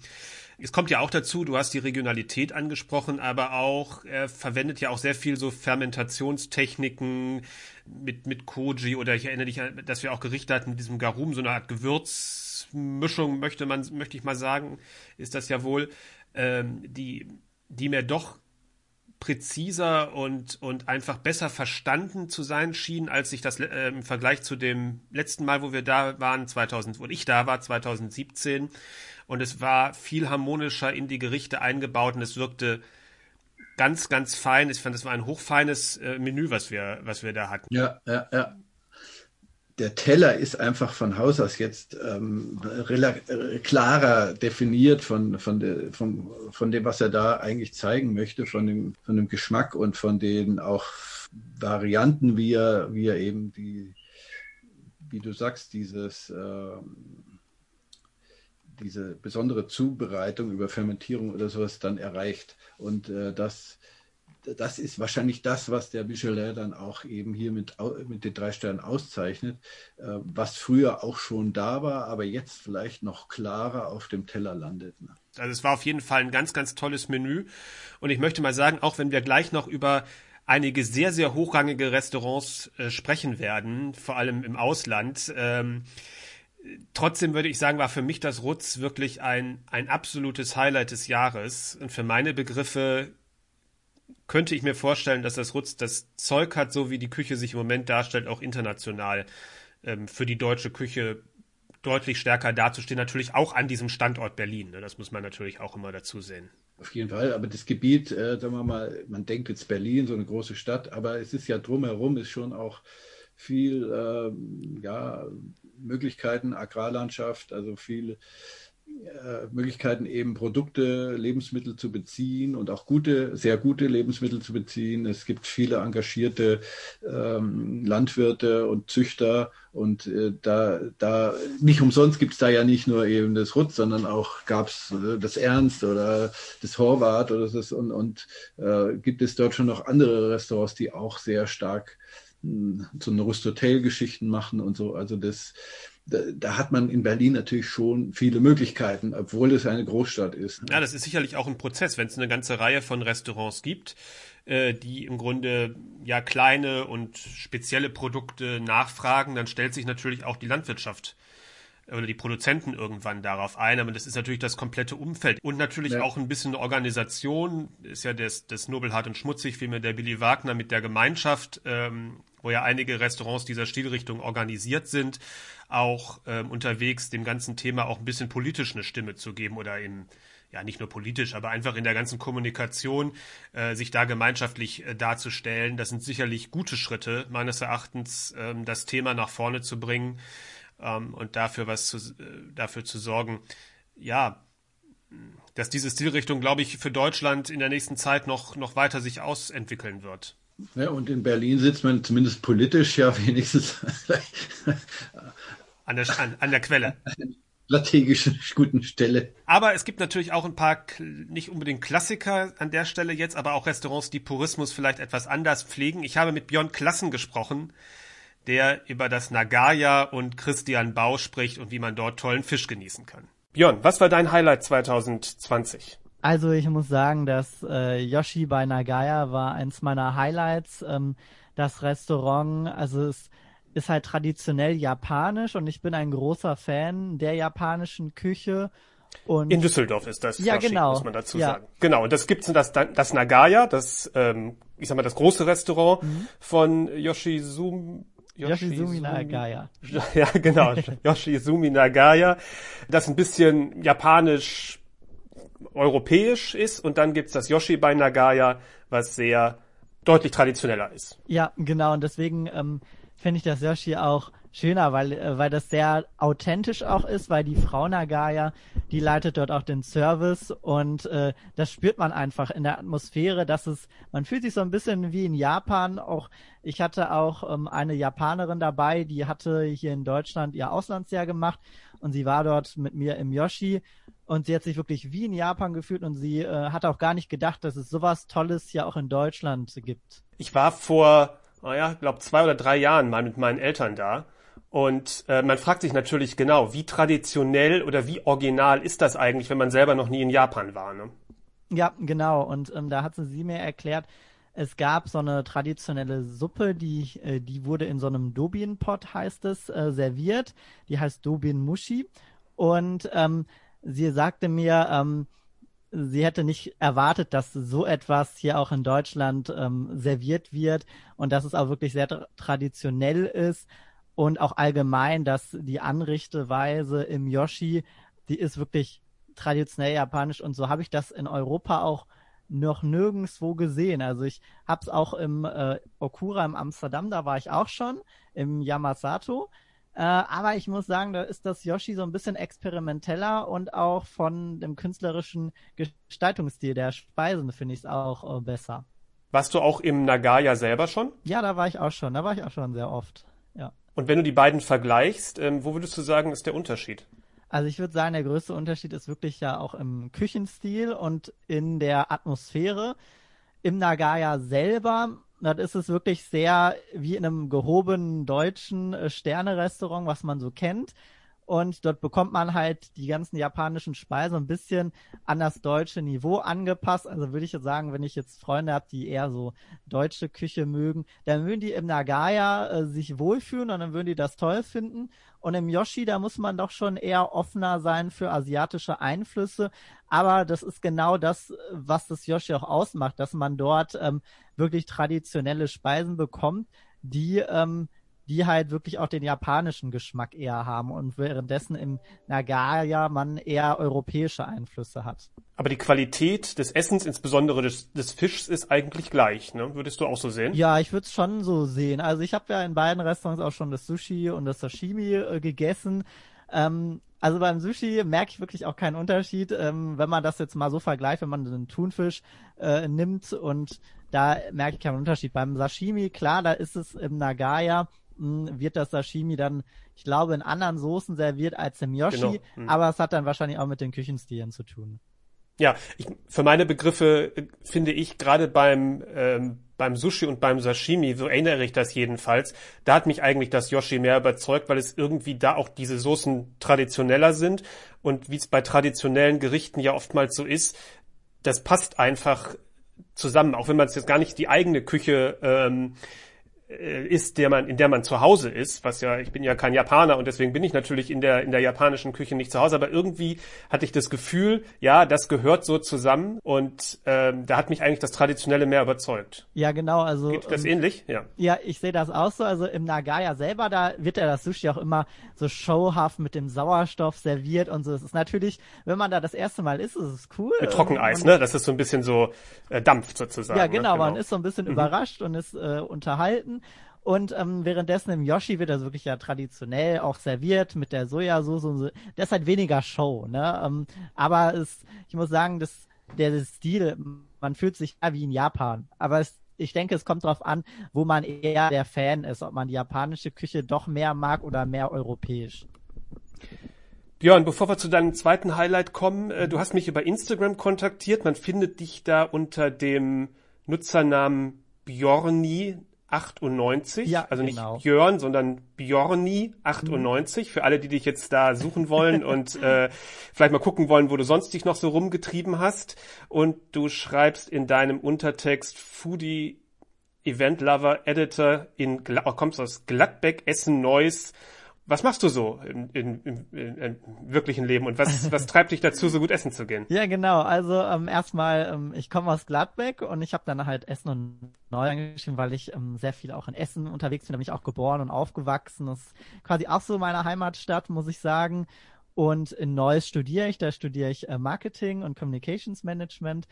Und ähm, ja, das äh, Interessante ist ja, ich bin jetzt ähm, zum äh, zu dem schönen Essen auch gekommen, weil ich habe mich schon früher immer sehr dafür interessiert, aber wenn man noch nicht arbeitet, hat man natürlich nicht das Geld dafür. Und ja. ähm, als ich dann ähm, zur Arbeit auch kam, dann ähm, hatte man dann auch das Geld und die Möglichkeiten, sowas auch zu tun. Und ähm, das Lustige ist ja, ähm, das Nagaya war mein allererstes Sterne-Restaurant, was ich besucht habe, was ich über Kitchen Impossible damals gefunden habe, ah. in einer der ersten Folgen. Da ja. habe ich gesagt, wow, in Düsseldorf gibt's sowas, da muss ich hingehen. Und ähm, dann hatte ähm, er mich auch wirklich überzeugt, dass äh, Sterne-Restaurants auch super sein können und sich das Geld, es kostet ja ein bisschen viel und es lohnt Klar. sich dann auch, wo ich sage, ja, es könnte auch so sein, ähm, man sagt jetzt, man geht zu einem Konzert für 100, 200 Euro, ähm, so sehe ich dann jetzt auch ähm, so einen schönen Restaurantbesuch ähm, und das hat mich dann super überzeugt und seitdem ähm, teste ich eigentlich so hobbymäßig gerne mal so die Unterschiede. Und das Lustige ist, am Anfang, wo ich ähm, so die Ein-Sterne-Restaurants so in der Umgebung alle verglichen habe, ich war immer so, wow, also irgendwie kommt keins für mich an Nagaya ran. Das ist für mich mein Lieblingsrestaurant. Und irgendwann später erst, als ich mal so in die Drei-Sterne-Gastronomie dann auch gegangen bin, habe ich gemerkt, okay, da gibt's auch noch bessere oder die Zwei-Sterne-Gastronomie jetzt in Berlin. Da war ich auch bei Tim Raue, was auch so asiatisch ist. Und dann ähm, jetzt in der, dieses Jahr habe ich Drei-Sterne-Restaurants mir angeschaut. Ähm, mein Highlight war dann auch ähm, das Atelier in München mit dem super Service und dann jetzt auch ähm, Christian Bau. Ähm, was, wo ich mir auch sage, das war so ein bisschen der Nagaya auf drei Sternen. Und, ja. Ähm, deswegen ähm, äh, möchte ich ganz gerne über diese beiden Restaurants ja, sprechen. War denn Christian Bau jetzt das erste Drei-Sterne-Restaurant, in dem du warst? Ähm, Oder nein, war also, Jan Hartwig ähm, vorher? Es, es war, ich glaube, mein, mein drittes war es. Ich war äh, okay. zuerst äh, vor zwei Jahren im Vendom und dann ähm, war ich äh, kurz vor dem Lockdown und, und Corona jetzt im Januar noch im Atelier in München. Okay, also das dritte Drei-Sterne-Restaurant. Mit welchen Erwartungen bist du dahin gefahren? Also ähm, ich hatte verdammt hohe Erwartungen, weil ähm, weil ich zunächst vorher auch nur diese zwei anderen Drei-Sterne-Restaurants kannte und ähm, da hatte Jan Hartwig äh, aus dem Atelier schon sehr, sehr äh, hohe äh, Maßstäbe gesetzt, muss ich sagen. Und auch vom Service habe ich auch sehr hohe Erwartungen gehabt und vor allem auch, weil ich das mit Nagaya vergleichen wollte. Und ähm, ich, ich sehe auch immer Christian Bauer, er ist ja hier auch im Podcast mal gewesen, das habe ich mir auch Ja. angehört. Und deswegen bin ich auch über, übrigens zu Christian Bauer gekommen, weil ich mir sowas angehört habe und angeschaut habe und gedacht habe, Mensch, der Mann, der erzählt so viel und ähm, der wirkt sehr kompetent, also muss er da auch wirklich auch so toll sein, auch vor allem, wenn er in sehr vielen ähm, Führern und Listen ganz weit oben steht. Und deswegen waren die Erwartungen sehr, sehr hoch. Und wie ist dann der Abend verlaufen? Also, ähm, ja, wir sind dann im Schlossberg angekommen und da ist ja auch die äh, neue Restaurantleiterin Julia Pleitinger ähm, dann äh, auch relativ neu gewesen und es war auch, muss ich sagen, ich glaube, das war direkt nach dem Lockdown die erste Öffnung, ich glaube, der zweite Tag, an dem das Restaurant wieder offen hatte und ich fand es einfach wunderbar. Man wurde direkt begrüßt und an den Tisch geführt und es ging wirklich sehr schnell und man kam rein und hat sich, also es war jetzt nicht so wie beim Yoshi, sondern äh, von der Dekoration, aber es war sehr asiatisch eingerichtet und wir hatten dann auch so einen Platz auf so einem Sofa und hingen auch so japanische Bilder, wie ich gesehen habe. Und ähm, das hat schon mal zu der Atmosphäre sehr gut beigetragen, muss ich sagen. Und dann ähm, muss ich erstmal auch nochmal den ähm, Service sehr loben, der mir sehr gefallen hat. Also ähm, sowohl die Restaurantleiterin, sie war sehr, sehr herzlich äh, und auch ähm, Nina Mann, sie hat, sie hat ja früher, genau äh, bei Die hat auch in Nagaya auch gearbeitet gearbeitet. früher, genau. Mhm. Und daher kannte ich sie auch so vom Tipp her schon. Und ähm, ich muss auch sagen, das war wirklich die allererste Sommelier, die mir wirklich sehr gefallen hat, weil ich eigentlich eher nicht so Wein trinke oder Alkohol. Dann sage ich, ihnen, nee, ich trinke nicht so gern Alkohol. Und dann sind die meisten immer so, ja, ist denen egal. Aber sie hat dann ähm, auch wunderbare alkoholfreie Alternativen ähm, vorgeschlagen und mir dann auch genauso gut erklärt, wie als wenn halt so ein, man so ein Wein bestellt, ähm, dann kriegt man immer eine Erklärung. Das hat sie auch gemacht. Sonst, wenn ich ja irgendwas bestelle, dann wird das gebracht und, und ich fand das auch sehr herzlich von ihr, ne? Und dann ging das Menü los. Hattest du da Highlights für dich? Also ähm, ich muss sagen, dass ähm, der ähm, Anfang mir sehr gut gefallen hat mit den Amüs. Ähm, da war sehr viel ähm, auch mit Fisch auch dabei. Ich weiß nicht mehr ganz genau was. Aber und dann kam, ähm, ich glaube, das war ähm, äh, Gelbschwanzmakrele. Also es war so, so eine Art Sashimi. Und ähm, da musste ich auch immer so schmunzeln, so ein bisschen an den Nagaya denken. Aber das auch ähm, sehr mit viel, ich sag mal, Gemüse und so, so Kräutern sehr schön angerichtet war das auch. Und dann fand ich auch ähm, schön äh, die Desserts am Ende, weil ich, ich bin persönlich immer ein Dessert-Fan, muss ich ganz ehrlich sagen. Wenn ich bei ihm auf die Karte geschaut habe, habe ich sehr coole und ähm, ausgefallene Desserts gesehen. Da habe ich mich dann am Ende auch besonders gefreut und auch alle bestellt, muss ich sagen. Vielen, vielen Dank, lieber Björn. Das war sehr schön. Ja, gerne. So, Hannes, und dann war Zeit für unsere erste Auslandsreise 2020. Es ging dann in die Schweiz. Und für mich persönlich fing die Reise an, dass ich mit dem Zug nach Basel gefahren bin und dort einmal übernachtet habe und im Cheval Blanc äh, bei Peter Knogel gegessen habe. Im Juli war das, Anfang Juli. Da konnte man in der Schweiz ohne Maske essen noch und äh, das Restaurant besuchen, während in Deutschland überall schon Maskenpflicht logischerweise war. Und es war, wie gesagt, im Juli und sehr schön warm und ich konnte auf der Terrasse des äh, Les Trois Rois, des Luxushotels direkt am Rhein sitzen und die Küche von Peter Knogel genießen. Ist ja eine ganz klassische Küche, die er vor allem von seinen Soßen profitiert und lebt, die eine unfassbar starke Geschmackstiefe haben. Und ich war zum zweiten Mal da und möchte sagen, ich glaube, es ist sehr viel spannender geworden, weil die Soßen nicht mehr ganz so klassisch wirken, sondern mit Gewürzungen und mit solchen Sachen viel mehr, die auf dem Teller sind, spielen und es, ich sag mal, ein mehr ein dreidimensionaler Geschmacksraum ist als ein Produktinteraktion mit Soße, also nicht nur ein Dialog, sondern es sind alle Produkte auf dem Teller für meinen Geschmack in eine Beziehung gesetzt und eröffnen im Mund einfach einen größeren, einen größeren Raum. Ich möchte das in einem Beispiel vielleicht mal zeigen. Ich hatte einen, einen Klassiker äh, von ihm, Taube mit, mit, äh, einer, äh, mit Karotten, glaube ich, noch und einer, auf jeden Fall einer, also Creme auch und einer Gewür und, und Gewürzen und einer natürlich tiefen Tauben Jus. Und es war auch ein, ein bisschen orientalisches Gewürz drin. Und dadurch war das halt einerseits das Klassische vom Fleisch und der Soße, aber trotzdem diese Würzung hat das so ein bisschen in, in ein, ja, wie ich sagte, in eine Dreidimensionalität reingezogen. Und ich erinnere mich aber auch, dass wir dieses Gericht hatten, als wir mit dem Gourmet-Club vor einigen Jahren da waren. Und da habe ich das nicht als so spannend empfunden. Also da scheint es auch in den Details Fortentwicklungen gegeben zu haben. Und ähm, ich denke mal, nicht umsonst kam dann in der Zeit dazwischen diesen beiden Besuchen auch der dritte Stern, muss ich ja auch irgendwo mhm. darstellen. Und dann ging es weiter für mich mit der Bahn und wir haben uns dann zusammen getroffen in Fürstenau, der kleinsten Stadt der Welt. Äh, mit Andreas Caminada haben wir erst ein schönes Interview in diesem Podcast gemacht, was ihr auch äh, hören könnt. Und dann haben wir dort zu Abend gegessen. Das war für mich auch eines der Highlights des Jahres letztendlich. Ein, ein ganz starkes Menü. Wie siehst du es? Auch Caminada ist eigentlich immer eine sichere Bank. Äh, da haben wir ja auch schon äh, einen schönen Clubabend verbracht. Ähm, und es war einfach diesmal noch eine, ja, wo ich, also vom, jetzt wieder von meiner Erinnerung, ich schreibe ja nichts auf, so wie du, und das ist natürlich manchmal etwas schwierig, sich dann äh, so exakt zu erinnern, aber äh, es war auf jeden Fall eine, eine ganz klare Steigerung, viel klarer von den Zusammensetzungen der Teller, äh, der einzigen Produkte. Und äh, ich fand, das war mit eins der besten Menüs überhaupt in, in den letzten zehn Jahren und äh, vor allem auch die, wie sie dann umgesetzt haben, was im, im Restaurant mit auch übrigens einem neu, äh, dem, dem auch äh, uns bekannten, vom Vendôme bekannten äh, Herr Franzelin im, im, im, Sommelierbereich und im Servicebereich, äh, wie sie da mit der ganzen Geschichte umgegangen sind, dann mit den Trennwänden, äh, die sie da aufgestellt haben, eben auch aufgrund von Corona.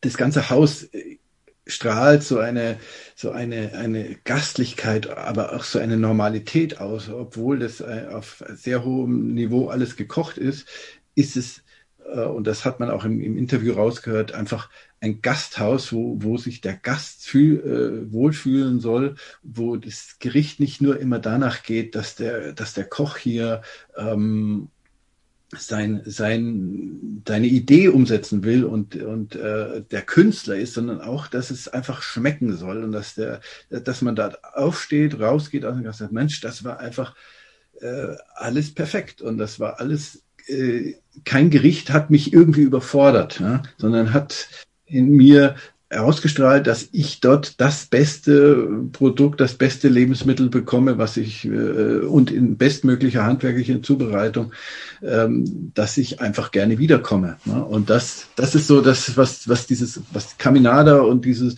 dieses Schauenstein ausmacht. Ja, ich erinnere mich an den ersten Besuch mit dem Gourmet-Club dort. Da war es fast, ich sag mal, in der Menge etwas schwierig satt zu werden, möchte ich mal sagen. Und es war auch wirklich sehr filigran, sehr fein, teilweise mir ein bisschen zu leise. Und was mir dieses Mal sehr gut gefallen hat, dass es zwar weiter sehr fein war, aber doch kräftigere Aromen. Es war auch mit, mit Schärfe, es war intensiv gearbeitet, aber sehr präzise äh, und ganz genau in den einzelnen Gerichten. Und man, ich möchte eine Sache erwähnen, weil es für mich so ein bisschen das Gefälle war zwischen einer sehr elaborierten hochwertigen, äh, ausgearbeiteten Küche und dann dem bodenständigen, und zwar diese Wurst- und Käseplatte, die es nach dem Hauptgang gab. Ähm, die war doch wohl sensationell, oder? Ja, ja, ja.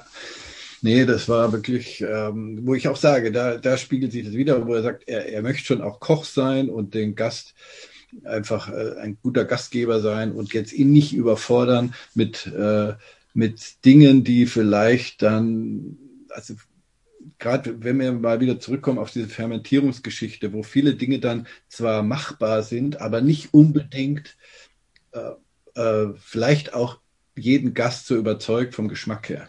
Du hast ja in dem, ähm, als wir dort waren, sozusagen, sagen wir so, das Menü besteht ja aus einer ganzen Reihe, oder das Menü fängt ja erstmal an, oder noch anders. Das Ganze fängt ja erstmal an mit wirklich sehr, sehr vielen kleinen Snacks und Amüs und dann kommt ein, glaube ich, sechs- oder sechsteiliges Menü von der Grundstruktur her, dass man nochmal um zwei Sachen aufstocken kann. Und du hast aber gesagt, nee, ich nehme nicht die, das Gericht, ähm, was dort zum Aufstocken steht, sondern du hast dir ein Gericht aus der à la carte Karte bestellt und zwar Kalbstortellini mit Nussbutterschaum aus der Klassikerkarte. Und es sah genau. ganz anders aus, das sah ganz anders aus als alle anderen Gerichte, die es da gab. Nämlich im Grunde, ich habe nur ein bisschen Schaum gesehen und darunter waren aber die Tortellini versteckt. Genau, mir war halt wichtig, äh, da es sie auch angeboten hat, mal eben seine Signature Dishes oder seine Klassiker eben auch äh, sozusagen äh, anbietet, äh, dass man halt nochmal so Sachen äh, probiert, die aus seiner Frühzeit stammen, weil man kriegt natürlich im aktuellen Menü immer das, was jetzt momentan sein sein Stand der Dinge ist, sein, seine Leistung, die er jetzt äh, momentan so in seinem Restaurant servieren möchte äh, und für die er auch die drei Sterne bekommen hat. Aber er hat ja an, auch nicht mit drei Sternen angefangen und äh, da interessiert mich einfach immer so ein frühes Gericht äh, und die Entwicklung. An diesem Gericht sah man natürlich sofort, das waren noch andere Zeiten. Ich weiß nicht, ob das 10 oder 15 Jahre her war. Ähm, und äh, wie man halt damals schon, ja, wie, für was man damals vielleicht einen Stern bekommen hat. Und äh, das ist natürlich in der Schweiz wieder anders als in Deutschland und so. Aber äh, es war dann doch klar, es ist ein sehr mediterranes, sehr italienisches Gericht gewesen. Er ist, hat ja auch italienische Wurzeln, wir sind ja da hier schon im, im Süden von der Schweiz vielleicht ein bisschen oder in, in die Nähe vom Tessin kommend. Und ähm, da hat man eben an diesen Tortellini, hat man gesehen, dass, dass das halt äh, sehr klassisch italienische, äh, aber auf höchstem Niveau gemachtes äh, Pasta-Gericht war. Ja. Und dann ging es weiter zu Heiko Nieder ins Dolder Grant ins The Restaurant. Die Küche setzt sich schon ein bisschen ab äh, und passt sehr gut in dieses, in dieses Ambiente des, dieses unfassbaren Grand Hotels, meines Erachtens. Er setzt, glaube ich, ein bisschen mehr auf Optik und, äh, oder die Optik ist, sagen wir mal, fast gleichwertig dem Geschmack, möchte ich mal sagen, von seiner, von seiner Zielrichtung. Bisschen, bisschen auf diesen, auf diesen Effekt setzt das auch. Aber es war auch geschmacklich sehr, sehr überzeugend. Woran erinnerst du dich da in erster Linie? Also an die die Ochsenbacke mit Bärlauch, äh, die halt, sagen wir mal, ein, ein Gericht, was man ja auch vielleicht in jedem Gasthaus bekommen kann, aber halt hier äh, doch sehr äh, fein und ähm, ja, einfach auf einem sehr hohen Sternenniveau umgesetzt worden ist. Ich erinnere mich auch noch sehr gut an den Kabeljau mit der, mit der Gänseleber.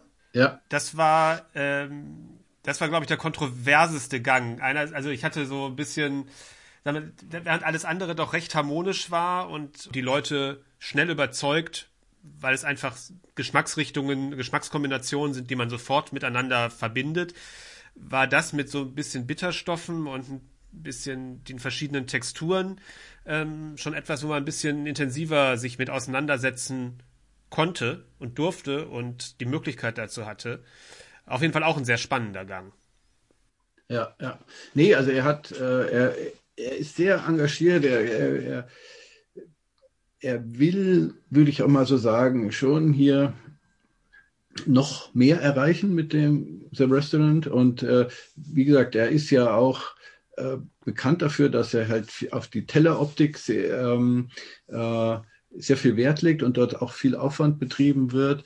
Ähm, es ist, war ein, es, ein bisschen klarer ist es jetzt eben als, als die letzte, also ich, vor einigen Jahren war ich dort, da gab es dieses Reh vorm Wald, wo eigentlich sehr, sehr aufwendiger Teller war mit einem sehr guten Reh und das äh, liegt so quasi an so, so ja, aufgestellten Bäumen, ähm, die den Wald darstellen und diese Bäume waren wirklich so mit mit Gemüsesachen und Möhrchen und sowas eben dann aufgerichtet, also was sehr, sehr aufwendig ist und da muss man schon sehr viel mit der Pinzette arbeiten. und das ist jetzt nicht mehr ganz so aufwendig vielleicht äh, und klarer vielleicht jetzt hier auf die äh, auf den Geschmack äh, nochmal fokussiert. So, also das eine südliche Nachbarland, die Schweiz, haben wir besucht dieses Jahr. Österreich allerdings nicht. Oder warst du mal in Österreich dieses Jahr? Nein. Ein Tipp für Österreich hat der Jürgen Wolfsgruber vom Sparkling Bistro in München. Hallo. Hallo, grüß dich, servus. Grüß dich. Du hast mir gesagt, du möchtest, du kommst aus Österreich, ne? Gebürtig. Ja. Ja. Und Salz kann man gut. Du hast mir gesagt, dass du erzählen möchtest von einem Restaurantbesuch bei einem Kollegen in deinem Heimatland. Genau, richtig. Und zwar, das ist der Harald Irker. Man kennt ihn aus der Saziani-Stuben. Also er war ja schon sehr hoch bewertet und bekannt in Österreich. Und ich habe sogar einige Gäste hier in München, die tatsächlich schon bei ihm essen waren. Und der hat sich jetzt selbstständig gemacht. Mit seiner Freundin haben die meiner Meinung nach ein Riesending übernommen, was ich mir echt, ich hätte es mir nicht getraut. Die haben, ich glaube, acht Zimmer dabei und das ist in St. André, so 20 Minuten von Graz. Und was der dort auffährt, das ist äh, unfassbar. Also ich habe viel gegessen jetzt in der Corona-Zeit, die war nicht nur schlecht. Ich war viel unterwegs und, und habe auch echt Top-Top-Läden besucht. Aber ich war eben beim Harald mit einem sehr guten Freund von mir, der auch nur Sterne essen geht, nur gute Weine trinkt, der da total addicted ist für gute Sachen und mit dem war ich dort und äh, da gibt's ein ganz lustiges Video auf meinem Handy, wo der sich auf seinem Stuhl dreht und sagt, unfassbar, wo wir hier hingegangen sind, weil äh, also angefangen vom Ambiente, wo du bist, ja, da mitten in den Weinbergen in der Südsteiermark bist du, hast dein Zimmer, da siehst du raus auf die Weinberge, dann hast du dahinter diesen uralten Pfarrhof an der Kirche, was super schön modern gemacht ist und, und, und der Harald an sich ist ja so ein ganz leise Treter, von dem hörst du gar nichts. Also der ist so, der sagt Hallo, Servus und schön, dass du da bist und der ist total down to earth aber was der im Menü abgefeuert hab, hat, das ähm, ja, war als du mir das sagtest, dass du über ihn sprechen möchtest, nicht nochmal ein bisschen genauer doch informiert, äh, was, was er so macht. Und da habe ich eine ältere Präsentation von ihm gesehen bei, ich glaube, Chef Alps in Zürich, äh, wo er gesagt hat, dass er doch relativ stark Anfang so vom Noma mhm. inspiriert äh, war und das ist aber auch schon ein paar Jahre alt, das Video. Wie hat sich das entwickelt? Wie hast du die Küche erlebt, als du da warst? Ich war jetzt insgesamt, ich habe tatsächlich jetzt, bevor wir reden, mal nachgedacht und ein bisschen Fotos gekramt. Ich war bei ihm jetzt insgesamt essen, im, wo er im Restaurant gearbeitet hat, also Saziani-Stuben davor und jetzt äh, in St. André. Mhm. Ich war sieben oder acht Mal bei ihm. Und was der macht, ist, also ich würde ganz klar behaupten, egal wo der kochen würde, wenn du es nicht weißt und du mhm. isst das, weißt du, dass das der Harald ist. Und zwar zu 100 Prozent. Weil seine Sachen sind so, äh, so unfassbar ausgewogen. Ja, ich, ich habe tatsächlich von ihm auch einen Gang übernommen gehabt, jetzt in den sechs Wochen, wo wir auf hatten. Ich habe ihn auch gefragt und ich durfte das auch. Ähm, ja. Der hat so eine gedämpfte Zucchini gemacht mit, mit Pistazie und er hat ein bisschen Hollandaise dazugegeben und, und so, ich glaube so ein Schüttelbrot oder so war da Crumble dabei und ich habe das übernommen und der Gang, ja, das ist... Kannst mir super vorstellen. Ja. Das ist so ultra komplex beim Essen, ja, das ist unfassbar, was, was da passiert im Mund und was mich bei ihm auch ganz besonders fasziniert, also ich kann dir gerne im, im Nachgang Bilder schicken, wenn du was gerne. brauchst was mich besonders fasziniert, du siehst dieses Gericht an und also da gibt's drei Sterner, die nicht so anrichten. Und der hat, ich habe das in, im Sausal eben bei ihm im Laden beim letzten Mal mitgekriegt, der hat 25 Gäste sitzen. Der kocht auf jedem Tisch irgendwie was anderes, weil man weiß ja, wie es ist. Der eine mag kein Kaisergranat, der nächste mag irgendwie keine Erbsen und der schafft das ernsthaft für jeden Tisch in dieser Qualität in, in diesem äh, Aufmachung, also in, in dieser Anrichtung, wie er das macht und in dieser Gerichtskomplexität schafft er das, drei oder vier verschiedene Menüs zu kochen am Abend und der ist mhm. alleine in der Küche mit Krass. einem Jungkoch. Also ich habe ich hab selber zwei Jahre alleine gearbeitet im Restaurant. Ich weiß, was das heißt. Ich weiß, wie viel Arbeit das ist und wo du Abstriche machen musst. Aber das, was der macht, sowas habe ich noch nie gesehen. Mhm. Das ist unfassbar. Und seine Handschrift würde ich halt echt behaupten, du mhm. merkst diese Klarheit. Der, der, die Vorspeise, die, was sehr prägend war, war Kabaunleber mit äh, Lado, Himbeeren Okay, und Schokolade. Das hört sich nach einer wilden Kombination an. Habe ich mir auch gedacht. Ich habe mir gedacht, oje, was passiert da jetzt? Und, und dann kommt dieses Gericht und Ja. du hast so eine ganz feine Kabaunleber mit, mit diesem Mangalitsalat und mit der Himbeere und mit der Schokolade. Da hat er dann noch das Weinlaub im Weingarten, das junge Weinlaub abgezupft und mariniert obendrauf und du siehst dieses Gericht und denkst dir so, wow, da haben zehn Leute gestanden und haben da angerichtet, dass das so ist, wie es ist. Und das fasziniert mich eben besonders als Profi, dass das einer schafft. Ich meine, der ist ja noch keine 30, das muss man ja nochmal dazu sagen. Und der war nicht im Noma, im nicht im zum Arbeiten. Und wo auch immer, sondern der hat sich, also ganz klar hat der einen super Lehrmeister gehabt mit dem Gerhard Fuchs, den habe ich ja auch in meiner Ausbildung noch ein halbes Jahr genossen im Mondsee. Klar hatte der einen tollen Lehrmeister und klar hat der relativ früh die Chance gekriegt, sich zu entwickeln. Aber wie er sich entwickelt hat, also man kann da jedem nur empfehlen, du hast Zeit am Wochenende, fahr nach Österreich, da am Pfarrhof zum Harald Irker in St. André. Das Wo ich Erlebnis dich gerade spreche, äh, kann, würde ich das, würde mich das schon interessieren. Du Mhm. bist nun mal Koch und Profi und gehst natürlich wahrscheinlich anders in ein Restaurant Ja. wie ich als normaler Gast. Ich beobachte zwar auch viel und bekomme, denke ich mal, über die Jahre bekommt man ja auch viel mit ähm, äh, sozusagen und schmeckt sehr viel. Aber äh, es ist ja doch noch was anderes, wenn man immer noch, wenn man beurteilen kann an bestimmten Stellen, ähm, was ist da genau an handwerklichen Details dahinter und, und ähm, ich denke, da ist immer noch eine Vorstellungsebene mehr. Äh, kannst du entspannt, entspannt essen gehen? Ja. ich bin super entspannt. Also ich bin tiefenentspannt. Stell mal gute Schnitzel hin, wobei Schnitzel ist schon so ein schwieriges Thema, aber äh, ich stell mal gute Schnitzel und Kartoffeln hin, ich bin glücklich.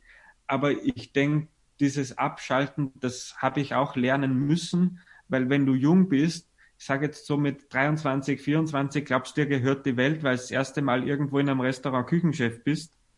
Und ich kann das nur vom eigenen Leibe erzählen. Ich war damals im Schmederer und ähm, dann gehst du essen und du glaubst, du bist der Oberheld und Superstar, den es überhaupt gibt da. Und dann sitzt irgendwo und versuchst die Dinge auseinander zu pflücken und denkst dir so, ah, das passt nicht und hier fehlt Säure und hier fehlt das. Aber das ist falsch, das darf man nicht machen, weil jeder hat so seine eigene Philosophie vom Kochen. Ja, ich bin halt eher der, der ein bisschen überspitzt und überwürzt und sehr an die Grenze geht des Machbaren. Also dann entweder gar kein Fett oder sehr fett, weil ich halt sage, es braucht's, ja. Ja. Und andere machen das nicht. Und das muss man schon ein bisschen differenzieren, aber das lernt man und das kann man auch. Und ich wage auch zu behaupten, dass alle Profis und alle, die ich bis jetzt in meinem Leben kennengelernt habe, sind immer super fair zueinander gewesen. Also Um nochmal auf, Harald Irker zurückzukommen, ähm, du hast gesagt, du warst, du warst sehr, be- du warst sehr begeistert ähm, von dem, von dem Menü. Waren es eher Ja. die einzelnen Gerichte oder war es auch ein, eine tolle Dramaturgie im Menü?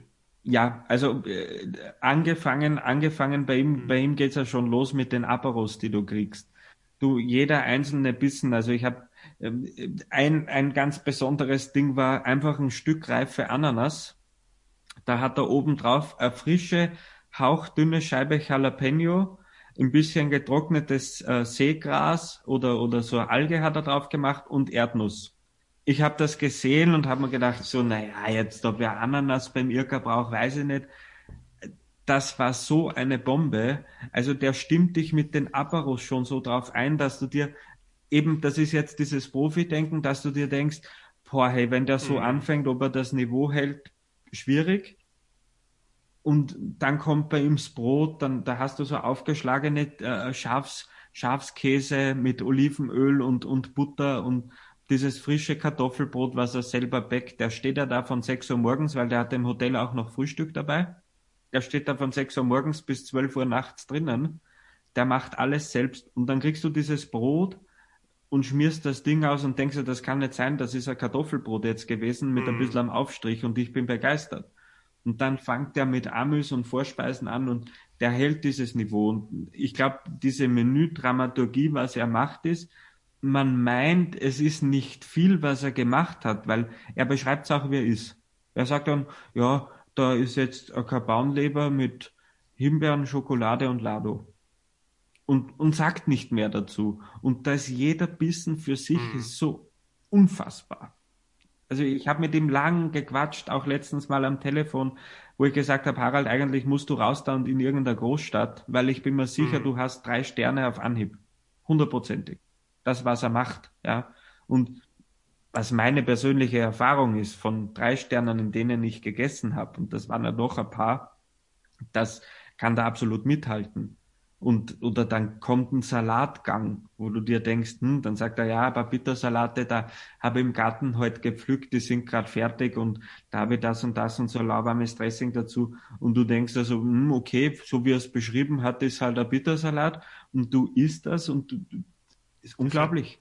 Ist es eher eine, ich sag mal, eine feine filigrane Küche oder eher aromatisch kräftig? Ja, also ja, du siehst das Gericht und es sieht fein filigran Ja, aus. ich, Ich weiß nicht, ich. ob du das hier in der Kamera siehst. So, Ja. das ist diese Kabaunleber. Das sieht halt unglaublich filigran aus, Mhm. aber da ist so viel Geschmack dahinter. Das erlebt man ja immer wieder, dass man dann wo sitzt, man kriegt ein unglaublich filigranes Ding und dann isst man das und das ist halt rund und es schmeckt und man freut sich drüber. Und bei ihm hast du immer wieder so ein, zwei Komponenten dabei, wo du sagst so, wow, also da traut er sich jetzt was und er rüttelt dich auch wach mit jedem Gang und sagt, du, hey, äh, da bleiben, weil es geht Ja, weiter. spannend. Das ist schon sehr spannend. Apropos, wie geht's weiter? spannend, Wie geht's bei macht. euch weiter, wenn irgendwann der, der Lockdown zu Ende ist? Ja, Kann man also schon was das ist sagen. äh, klar, wir machen wieder auf, wir bleiben auch da, ist überhaupt keine Frage. Ich denke, dass es vor, No- äh, vor März nicht weitergehen wird. Also wenn man logisch denkt, geht's vielleicht sogar bis Ostern. Ist aber jetzt nicht so schlimm. Also wir, was wir jetzt gerade machen, ich war heute im Laden von 6 Uhr früh bis vor einer halben, ja, vor einer halben, von einer Dreiviertelstunde. Wir legen jetzt Sachen ein zum Fermentieren. Wir steigen dann in dieses Thema ein. Es wird auch eine vegetarische Alternative geben zum Menü. Das haben wir bis jetzt nicht gemacht. Wir haben Säfte angesetzt, so es gibt fermentierte Säfte dann als Saftbegleitung, dass man nicht den plumpen Apfel- und Orangensaft am Tisch hat. Ich habe mich jetzt unglaublich viel damit beschäftigt. Ja, menütechnisch wird es auch eine kleine Änderung dann geben. Also es wird nicht mehr dieses klassische fünf oder sieben Gänge-Ding geben, wie wir jetzt hatten, ähm, sondern wir werden dann einfach Sparkling Bistro groß und Sparkling Bistro klein machen. Wie wir es genau nennen, sind wir uns noch ein bisschen unschlüssig. Mit dem Bäcker haben wir das Brot jetzt fertig, mit dem Julius Brandner, der hier bei mir ums Eck ist, haben wir jetzt zwei Monate lang am Brot gedüftelt. Jetzt weiß ich, was ich will. Das kommt dann, wir werden dann auch mit Apero starten. Ich habe mich ja immer gewehrt dagegen, aber ich will das jetzt haben. Ja, und essenstechnisch, also ich denke, wir werden es wagen, im Menü nochmal an Zacken mehr zu reduzieren, weil das, hat- das hat mir Erfolg gebracht letztendlich, dieses reduzierte, aber am Punkt. Und ich glaube, wir werden noch ein bisschen mehr reduzieren und mehr Geschmack aus dem Gericht rausholen. Also lieber Komponenten weniger, aber dafür mehr Geschmack. Das läuft. Und was wir jetzt da machen, es wird bei uns keinen, kein Salzwasser mehr geben. Also wir haben keine Salzwasserfische mehr, sondern wir kaufen ausschließlich Süßwasser, weil halt alles hier rundherum ist. Und Gemüse, wobei das habe ich eh immer schon gemacht, das eingelegte Gemüse im Winter, wobei das fällt jetzt weg. Da freut sich meine Familie jetzt Weihnachten, weil sie es kistenweise kriegen. Wir hatten ja nie frisches Gemüse im Winter, das war immer eingelegt, weil ich halt sage, es gibt bei uns kein frisches Gemüse. Das ist ganz simpel.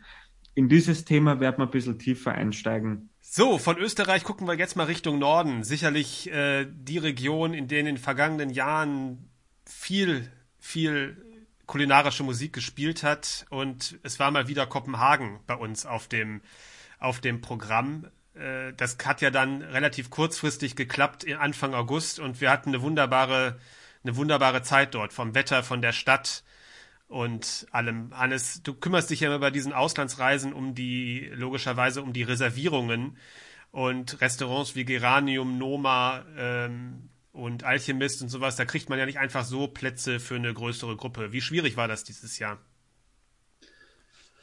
Ähm, ja, also die Schwierigkeiten kamen natürlich dadurch, dass man erstmal äh, in dem Lockdown oder die Planung äh, mache ich ja schon immer ein Dreivierteljahr im Voraus mindestens.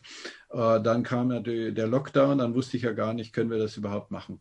Ähm, dann äh, war ja eigentlich Valencia geplant, Tokio geplant. Äh, dann habe musste man überlegen, das können wir dieses Jahr wahrscheinlich nicht machen, also Tokio auf keinen Fall, weil da äh, Japan ja sowieso auch noch äh, Einreiseverbote waren und glaube ich noch immer sind für, für ausländische Touristen. Valencia war klar, also Spanien war ja extrem äh, in Mitleidenschaft gezogen von Corona.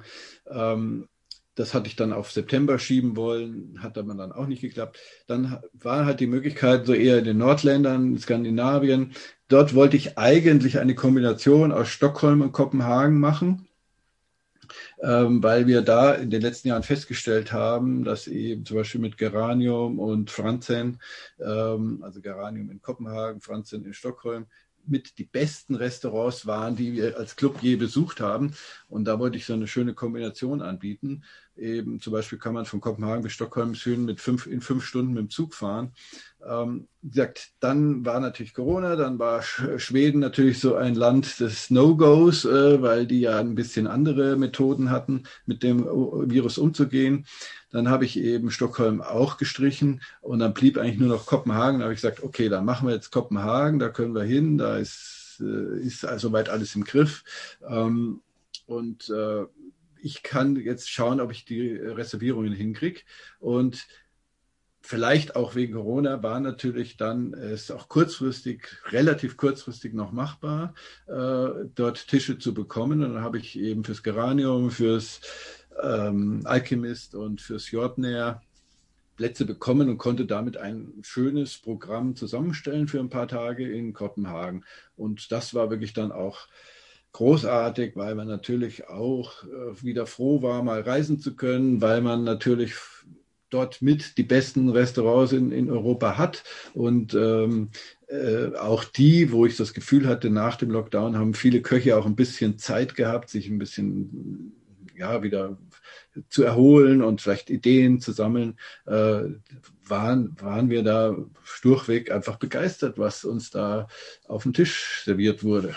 Du hast unser hochklassiges Programm schon genannt. Ich habe das noch ein bisschen ergänzt zusammen mit Martin Rieger. Martin Rieger ist, äh, ich sag mal, Gourmet aus Passion, lebt in Norddeutschland und ich nenne ihn immer den, äh, den größten Influencer ohne Instagram-Account. Hallo Kersten, also dass du das sagst, äh, es erstaunt mich, aber du wirst es gleich begründen. Naja, überall da, wo wir sind, kennt man dich schon im, in den Restaurants, weil du nämlich schon mal da warst. Ja, oder mich daneben benommen habe. Also das, äh, das ist meistens, äh, versuche ich dann in so einer Gruppe Unterschlupf zu finden, sodass ich dann nochmal wieder reinschlüpfen kann. Ja, aber du bist natürlich ein auffälliger ja. Gast, weil du immer erstmal schön mit einer Flasche Champagner ins Menü einsteigst. Ja, man, man versucht immer einen schönen Einstieg zu finden, sodass äh, man wechselseitig Spaß hat. Das ist auch so ein Grundmotto bei mir. Doch, doch. Du kennst Kopenhagen ja ein bisschen. Bist ja genau, ist da. von mir, genau, ist mit dem Zug sehr, sehr kommod zu erreichen. Also man, man setzt sich in die Bahn, kriegt ein sehr leckeres Frühstück und ist irgendwann auf einmal äh, vom Tivoli und äh, kann sich überlegen, was man an Schönem da machen kann. Mittlerweile ist es ja so viel gestaltig, also von äh, dieser jugendlichen äh, Food-Szene inspiriert oder auch von den großen Namen, die da in den letzten Jahren ja doch jeder Foodie irgendwie kennt, äh, René Rezepi und die Folgen, äh, ist natürlich vieles, vieles äh, hat sich noch vervielfältigt. Also man kann für einen tollen Lunch, und in Deutschland ist es ja mittlerweile doch sehr, sehr schwierig, einen äh, intelligenten Lunch äh, überhaupt noch zu planen, zu, äh, durchzuführen. Und ähm, das macht in Kopenhagen also richtig Spaß. Wie wir auch festgestellt haben. Absolut. Und das fing gleich ganz großartig an mit einem Restaurant, das man hier in Deutschland, glaube ich, gar nicht so groß kennt, das aber in Dänemark äh, eine richtige Nummer ist. Äh, das Mielke und oh. Genau, ein drolliger Name. Und äh, wenn man jetzt in Kopenhagen irgendwo in Ranglisten auch bei euch guckte, dann äh, fand man schwer. Es hatte, du hast es äh, nochmal recherchiert, historisch hat es Gründe, ja. äh, dass es eigentlich nicht zur Kommune äh, Kopenhagen gehört. Genau, es gibt einen Stadtbezirk von Kopenhagen oder sagen wir mal, der zum Großraum Kopenhagen gehört, der ist praktisch von der Kommune Kopenhagen eingeschlossen.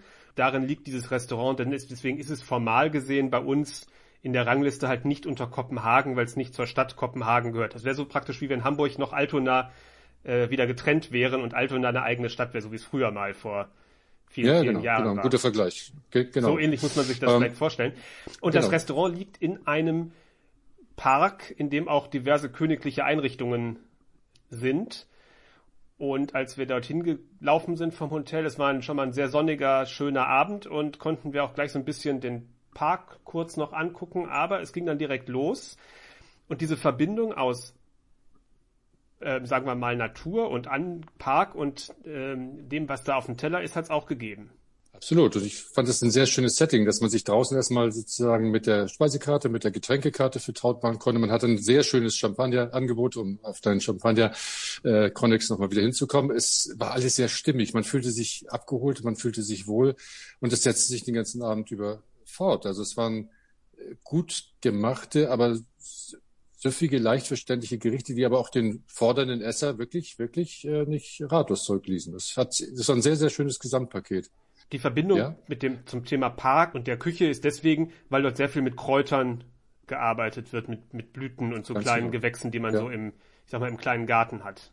Genau, das, das kann man auch gar nicht, muss man gar nicht unbedingt rezeptieren. Das, ich mag das gerne. Also wenn man sagt, also da wird Intelligenz eben aus den Ressourcen, die sich gerade drumherum befinden, äh, geschöpft. Und, und ich denke mal, jeder Abend wird da auch wieder ein bisschen anders sein. Das ist nämlich und meine Frage, genau, die ich auch den Eindruck hatte. Ich hatte auch den Eindruck, das muss man gar nicht genau rezeptieren. Ich hatte auch den Eindruck, dass die Gerichte, sprich das Fisch, der, das Fleisch, äh, je nachdem, was sozusagen die Unterlage war, mehr oder minder fest ist und obendrauf die Kräuter in der Menge oder mhm. auch in der Geschmacksart, ob die mal ein bisschen kräftiger sind oder ein bisschen feiner, je nach Jahreszeit und je nachdem, was gerade der Garten so bietet, durchaus ein bisschen variieren können. Also es wirkte, wenn ich jetzt sage, nicht genau aufeinander abgestimmt, wäre das falsch, aber äh, es wirkte so, als könne das mit vielen verschiedenen Varianten von Kräutern die Gerichte funktionieren. Genau, das äh, hatte was, was Leichtes, was Belebendes, was äh, wäre immer interessant natürlich nochmal im Winter das Restaurant zu besuchen. Die können natürlich äh, einen anders empfangen oder sie müssen einen anders empfangen, aber auch ich glaube, für die Situation hätten sie sicherlich Ideen. Das ist natürlich bei der grün tendierenden äh, dänischen Küche sowieso immer das Problem, was oder das Problem oder das äh, die Herausforderung. Was macht man im Winter? Was macht man im Sommer? Es ist wieder anders. Ja, ich erinnere mich noch an vor allem an das Lamm irgendwie, was es gab, weil das war so richtig schön, ich sag mal fetthaltig. Man hat also ja, das, das, das, kräftige Lammaroma gehabt und das war dann, glaube ich, mit schwarzem Knoblauch und einer sehr würzigen äh, oder kräftigen Soße ähm, äh, kombiniert und darauf waren halt reichlich Kräuter und dadurch hatte das äh, ja war das gut war das relativ leicht von der ganzen Anmutung her. Ja, obwohl es fett, stimmt, du hast recht. Also obwohl es sehr fett war, aber das Fett war sehr schön eingebunden. Ah, und jetzt habe ich hier gerade noch, noch mal kurz den Bericht aufgerufen. Ähm, Erbsen, Austern und Kohlrabi, der Gang war auch klasse. Ach, du mogelst, du guckst. Du ja, ich habe natürlich noch mal kurz, ich habe natürlich noch mal kurz, noch mal kurz nachgeguckt, ah, weil das ja. war, das waren richtig, da kamen richtig diese frischen Kräuteraromen raus, die natürlich ganz wunderbar mit den, mit dem, mit der, mit der Auster und auch dem mit dem Kohlrabi äh, miteinander ein sehr frisches, sehr leichtes Gericht äh, gebildet haben. Ich als Weinwechsel muss natürlich vielleicht noch kurz ja. sagen, die haben für dänische Verhältnisse, für Kopenhagen das äh, Verhältnisse speziell eine, ja, das haben viele da eine sehr, sehr breite Weinauswahl, aber die sind wirklich äh, angenehm für dänische Verhältnisse angenehm kalkuliert. Es macht richtig Spaß, da was auszusuchen. Also insgesamt vinologisch, äh, auch äh, in unserer netten Gruppe. Und dass wir doch alle überrascht waren, wie interessant das ist. Mielke und Hurtigkeit, also ein, ist eigentlich eine glatte Empfehlung. Absolut. Es ist ja auch im, im White Guide und das ist ja für Dänemark sicherlich äh, der maßgebliche Restaurantführer, vielleicht sogar als der Michelin, ja auch sehr hoch bewertet und hat da auch fast jedes Jahr irgendeine besondere Auszeichnung bekommen, habe ich jetzt genau. mal nachgeschaut. Für das zweite Restaurant, das wir besucht haben, da brauchte man den White Guide nicht, um es zu kennen, denn es ist eines der weltbekanntesten Restaurants ähm, in Kopenhagen nach dem Noma, das Geranium. Zum wievielten Mal warst ja. du da? Ja, ich glaube das dritte Mal. Ich glaube das dritte Mal. Und äh, es sind natürlich Wiedererkennungseffekte. Ich glaube, die würden auch sehr, sehr viel Ärger bekommen, wenn sie den, den Marbled Hake nicht servieren würden, der einfach ein vollendetes Gericht ist. Immer mit kleinen Nuancen, immer wieder anders. Also es ist ein, ein gesalzener Hecht, der dann irgendwie mit äh, getrocknetem äh, ist es still? Nee, Petersilie. Das ist getrocknete Petersilie, glaube ich, marmoriert wird. Äh, dann äh, eigentlich mit dieser äh, tiefen Buttermilch, Muschelsoße wird er praktisch übergossen. Dazu gibt's eine schöne Nocke Kaviar und etwas von diesen Hechtschuppen obendrauf. Und das ist als, als Gesamterlebnis einfach wunderbar neben, neben diesen ganzen natürlich auch hochraffinierten, auch fast künstlerischen, äh, sehr leichten Tellern, äh, sehr gut gemachten Tellern von äh, Rasmus Kofut, der, ja, der hat nun mal die drei Sterne bekommen. Das hat, äh, hat sicherlich auch was Frankophiles, äh, was sehr Feminines, auch hat seine Küche was sehr Leichtes. Also man kommt doch sehr unbeschwert raus und es hat eine, es ist nach wie vor immer ein ganz tolles Gesamterlebnis in dem Fußballstadion, wo wir ja auch diesmal gewesen sind. Richtig, und es war ein Fußballspiel sogar und wir hatten noch ein bisschen randalierende stimmt, Fans vor stimmt. dem, äh, vor stimmt, dem, am, am, im Laufe des Abends, ähm, die mit genau. uns da mit Pyrotechnik einen kleinen Feueralarm fabriziert haben, aber genau. wir konnten mehr oder minder weiter essen. Äh, du hast gerade das eine Signature Dish erwähnt und Rasmus Kofut erwähnt. Er hat ja, das, um das einfach sich vorzustellen, den Bocuse d'Or, also den wichtigsten Kochwettbewerb in Gold, Silber und Bronze äh, gewonnen. Ja. Und das ist ja, das, der steht ja für handwerkliche Perfektion. Und ganz Deutschland hat ihn ja noch nie in Gold gewonnen. Äh, aber es ist schon ja. eine Aussage, ähm, und das merkt man auch, dass das unglaublich technisch und handwerklich unglaublich fein austarierte und Gerichte sind. Ich war ja auch zum zweiten Mal da und es ist ja gerade bei so ganz großen Restaurants, großen Weltklasse-Restaurants, ähm, die natürlich ihren festen Stamm an Gerichten haben, die sie einfach auch bieten müssen, weil ähm, die Gäste kommen vielleicht einmal im Leben oder wenn überhaupt erst nach Jahren wieder. Und dann will man natürlich auch das sehen, für was das Restaurant bekannt ist. Und das unterscheidet sich natürlich so ein bisschen so von unseren deutschen Top-Restaurants, die wahrscheinlich einen kleineren Stamm äh, von ausländischen Gästen haben, aber vor allem da vom, vom lokalen Markt, also vom deutschen Markt an, an Gästen äh, gestützt werden und immer häufig, eher häufiger wiederkommen und dann vielleicht sich doch häufiger auch verändern auf der Karte, haben ja diese großen Restaurants ja. nicht so diesen Durchsatz an Gerichten, wie man das bei uns kennt. Und ähm, deswegen fragte ich, ob sich der Zauber beim wiederholten Mal auch dir so vermittelt hat wieder. Doch schon, aber man, die Abstände können natürlich auch wieder größer werden. Das ist ganz klar. Das ist ganz klar. Ähm, der, der, der Zauber bleibt gleich, aber es ist, wie du schon sagst, also man merkt eine, eine große Zahl an äh, internationalen Reisenden sind da. Die haben natürlich auch jetzt natürlich die Schwierigkeiten, wie wir es ja öfter in Kopenhagen auch festgestellt haben, äh, dass internationales Publikum natürlich jetzt äh, radikal brutal ausbleibt. Ja, ähm, ja der, der Zauber, der Zauber stellt sich schon ein, aber man hat natürlich so die Greatest Hits, äh, die abgerufen werden. In Nuancen ist es anders und äh, man, man muss schon in gewisser Weise auch ins Portemonnaie äh, greifen. Wenn ich jetzt wieder die Getränke mal anführe, die Weinkarte ist fulminant, ist wirklich fulminant, aber sie hat natürlich auch ihren, äh, ihre, ihre Konsequenz in der im Portemonnaie nachher. Diesmal waren wir ja sozusagen, hatten wir das Sommermenü und ich möchte sagen, ich habe, glaube ich, selten so leichte Soßen, Fonds oder hm. äh, sowas gehabt, die aber trotzdem so geschmacksintensiv waren. Das ja. fand ich schon bemerkenswert. Die waren ja ganz klare, eher so brühenartige Konsistenz, aber unfassbar ja. geschmacksintensiv. Das, das ist, mir besonders in Erinnerung geblieben und eher so auf gemüsigen, auf gemüsige Richtung.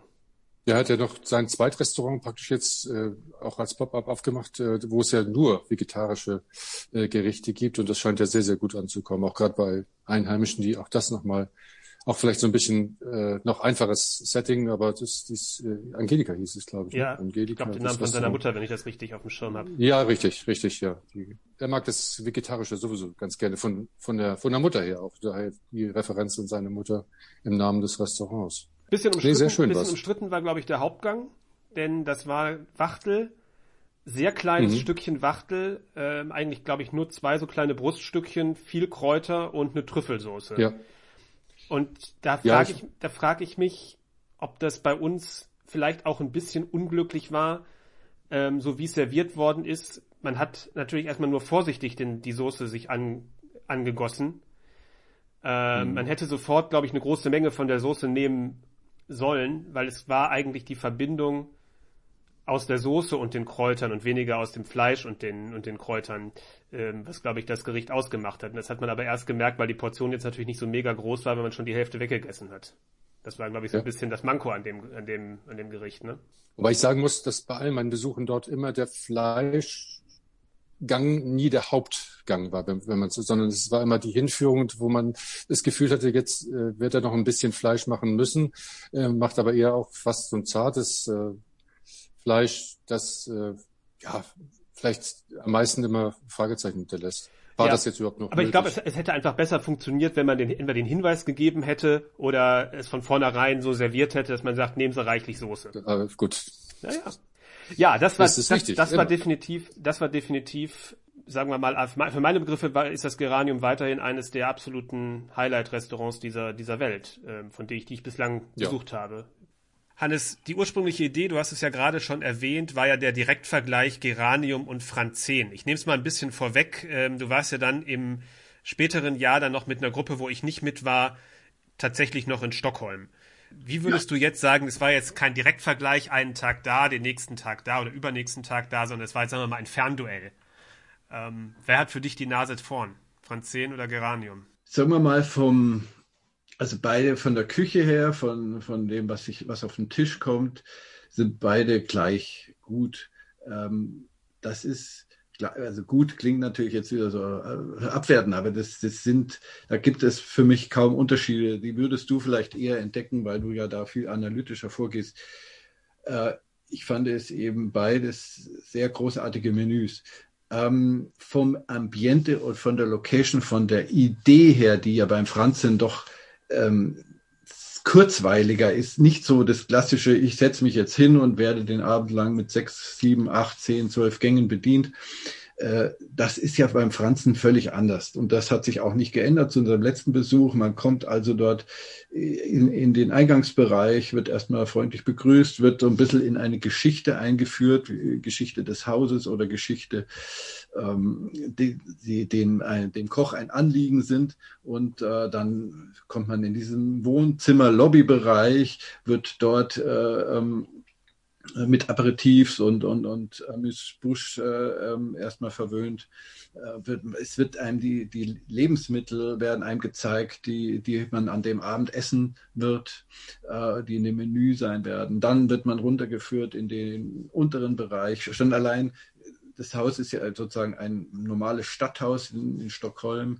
Ähm, man fährt in einem Aufzug dann erstmal hoch in diesen Lobbybereich, dann fährt man wieder mit dem Aufzug runter. Dabei ist dann irgendeine musikalische Einspielung, die einen so ein bisschen hinführt in die, was da einem am, am Abend vielleicht äh, erwarten kann, äh, erwarten wird.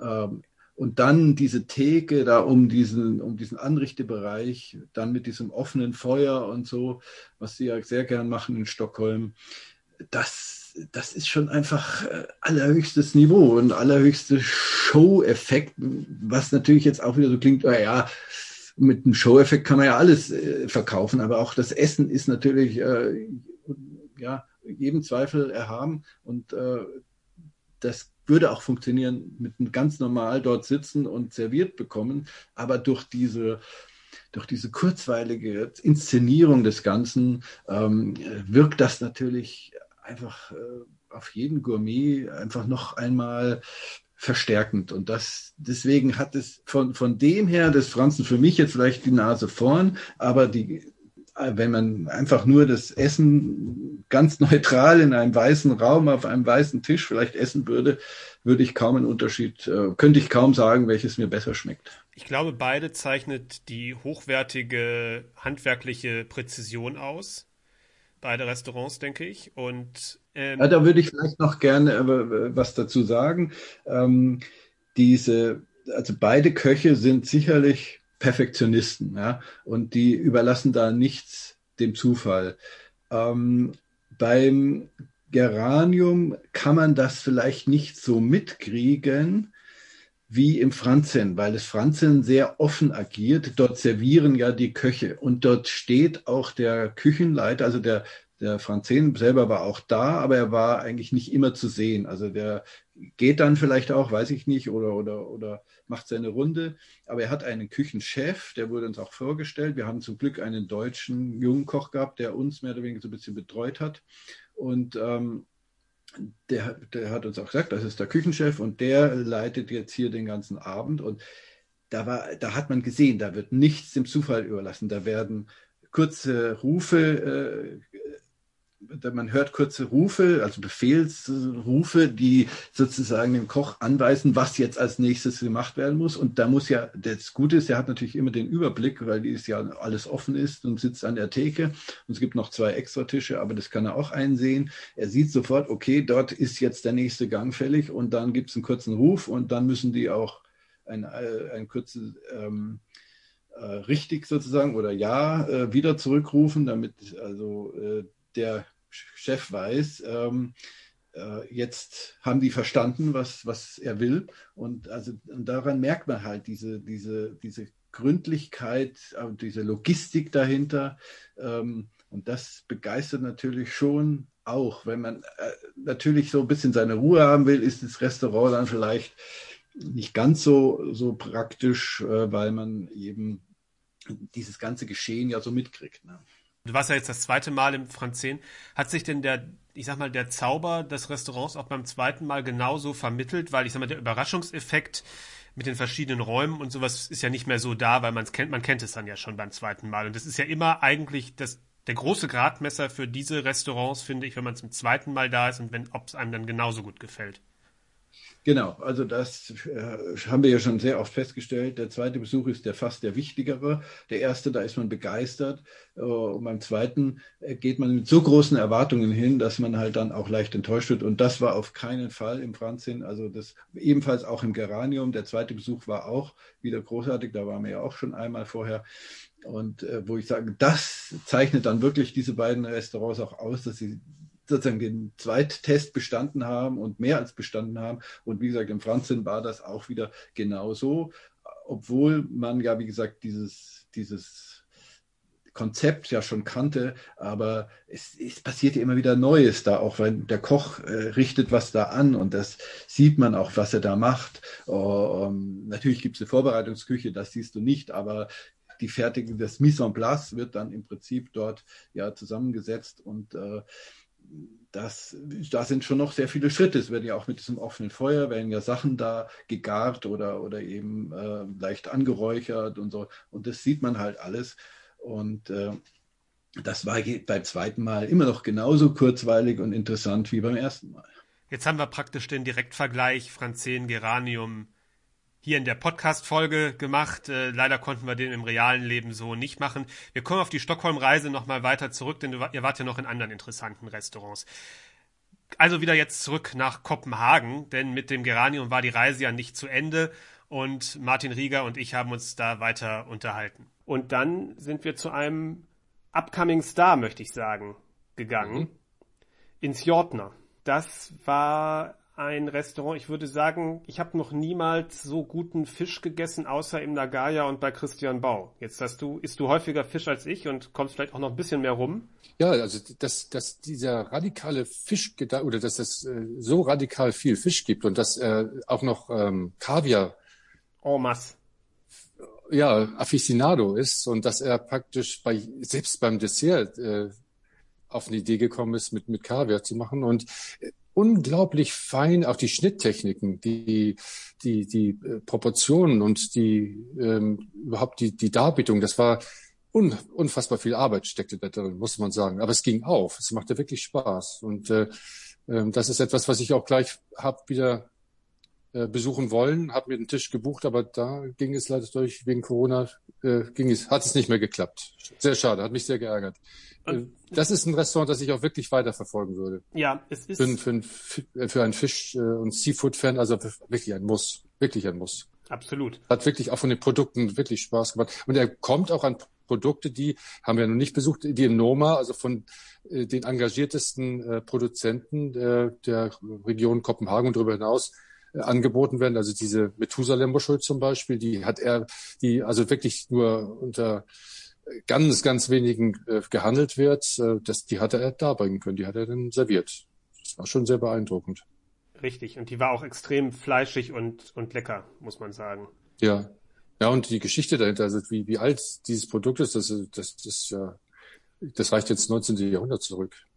Das äh, lässt einen schon einen Moment auch, nachdenken, so, ne? Ähm, absolut. Ich habe auch zwei Tage moralisch damit kämpfen müssen, ob ich der Richtige bin, sie praktisch dann zu essen. Aber ich habe ja auch eine gegessen, von daher. Ach so, waren wir beide, schuld, beide schuldig. Absolut. Und ja. es war, war von der Küche her, ich würde sagen, es waren auch relativ viele sehr kleine Gänge und so ein bisschen so von der von der Produktfokussierung japanisch könnte man sagen, aber von der Arom- und Geschmackswelt nordisch. Ja. Ja, sehr gut gesagt, ja. Sehr gut. Und jetzt müssen wir noch so über das, ich auch. jetzt müssen wir noch über das Dessert sprechen, weil man natürlich jetzt gerade schon, hast gerade schon angeteasert, das Kaviar im Dessert. Ja. Kannst du dich noch? Äh, ist, ja, ich, ich kann, ich kann mich jetzt, ich kann mich in der, in der Regel äh, mehr an grobe Züge erinnern. Ich weiß, dass, dass ich noch nie in einem Restaurant so viele Kaviar, äh, Kaviar-Elemente bekommen habe. Und aber als er dann zum Schluss sagte, äh, was war es jetzt? War es mit weißer Schokolade? Ja, es war mit weißer Schokolade und es war mit so einer cremigen Karamell, so wie diese karamellisierte Milch. Wie heißt das? Ähm, ja, wenn man so die, Leche ja ja so genau genau ähm, hm. so ein bisschen Dulce in diese, Leche. genau genau so ja. ein bisschen in diese Richtung hm. würde ich sagen hm. der Kaviar war eher salzig und kaum fischig würde ich sagen ja und so ja. dass es dann so ein ja. bisschen wie Salzkaramell wäre so meine meine Geschmacksassoziation geschmeckt hat ja dadurch gewann es natürlich wirklich eine letzte Rundung äh, dass das praktisch äh, so, so gewisse Leitthemen sich wiederfanden. Überhaupt das, das Runde fand ich da sehr, äh, nicht nur auf dem Teller, sondern das äh, praktisch das ist eine, eine sehr schöne Menüführung, fand ich auch. Eine leichte Menüführung, äh, die, die einen auch völlig entspannt, also überhaupt die, die Entspanntheit der nordischen Küche, die äh, das Gesamtbefinden des, des Gastes auch irgendwie immer mit einbedenkt. Aber ich fühle mich in nordischen äh, Restaurants in der Regel immer sehr, sehr wohl, weil ich, äh, weil man beschwingt rauskommt und inspiriert rauskommt. Ja. Und dann haben wir ein Restaurant besucht, äh, über das man sicherlich viel diskutieren kann. Das Alchemist. Mhm. Das ist ja ein Multimillionenprojekt in einem im Hafengebiet von Kopenhagen in einer Halle untergebracht und man läuft durch mehrere Stationen. Ähm, die Ambus werden in so eine Art Bar gereicht und dann geht man in den ein, ein Dom nennt sich das, äh, wo ein riesengroßer Tisch ist. Also wenn man sich praktisch den Tisch von Kevin Fehling vorstellt, den mal drei mal vier, also auch so eine geschwungene Theke. Mhm. Und über den äh, Gästen ist eine Kuppel, auf die während des Essens verschiedene Szenen projiziert werden. Wald und Wasser und äh, Landschaften und Musik wird dazu passend gespielt und das soll mehr oder minder dann zu dem Essen passen, was in dem Moment serviert wird. Ich glaube, da wir aber wegen Corona diese ganze Zeittaktung da eine andere war als normal, war das bei uns nicht mehr ganz so synchron. Spielt auch nur bedingt, denke ich, eine Rolle.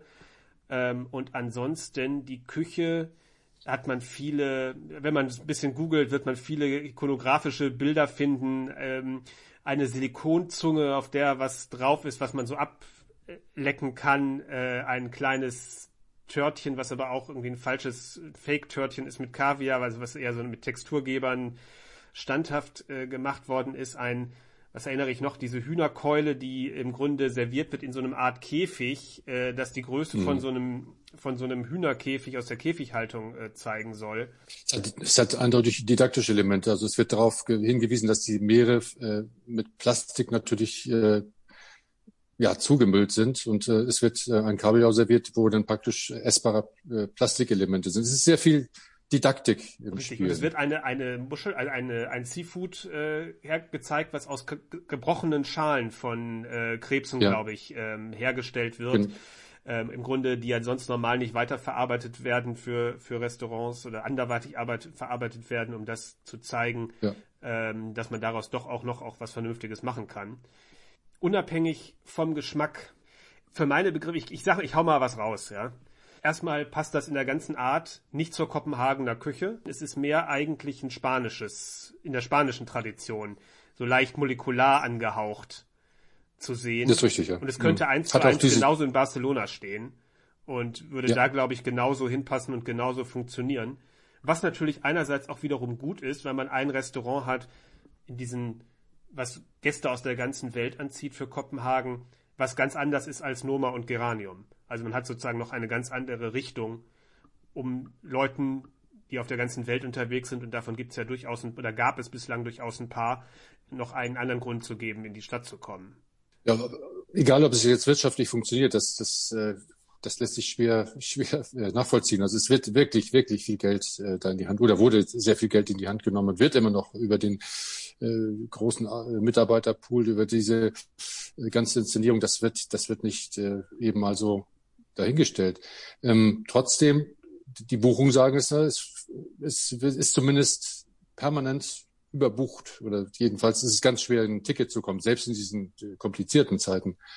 Aber nichtsdestotrotz dieses Lokal könnte natürlich auch wirklich woanders sein. Und auch die, die, die Grundtendenz der, des Essens ist auch nicht nordisch, sondern ist auch eher, ja, nordisch-mediterran, hat eindeutig mediterrane Schwerpunkte. Und ist natürlich auch sehr technikverliebt, ganz klar, um bestimmte ikonische Bilder und äh, Teller eben äh, überhaupt herstellen zu können und äh, ja eben ja, Instagram macht da viel aus, glaube ich.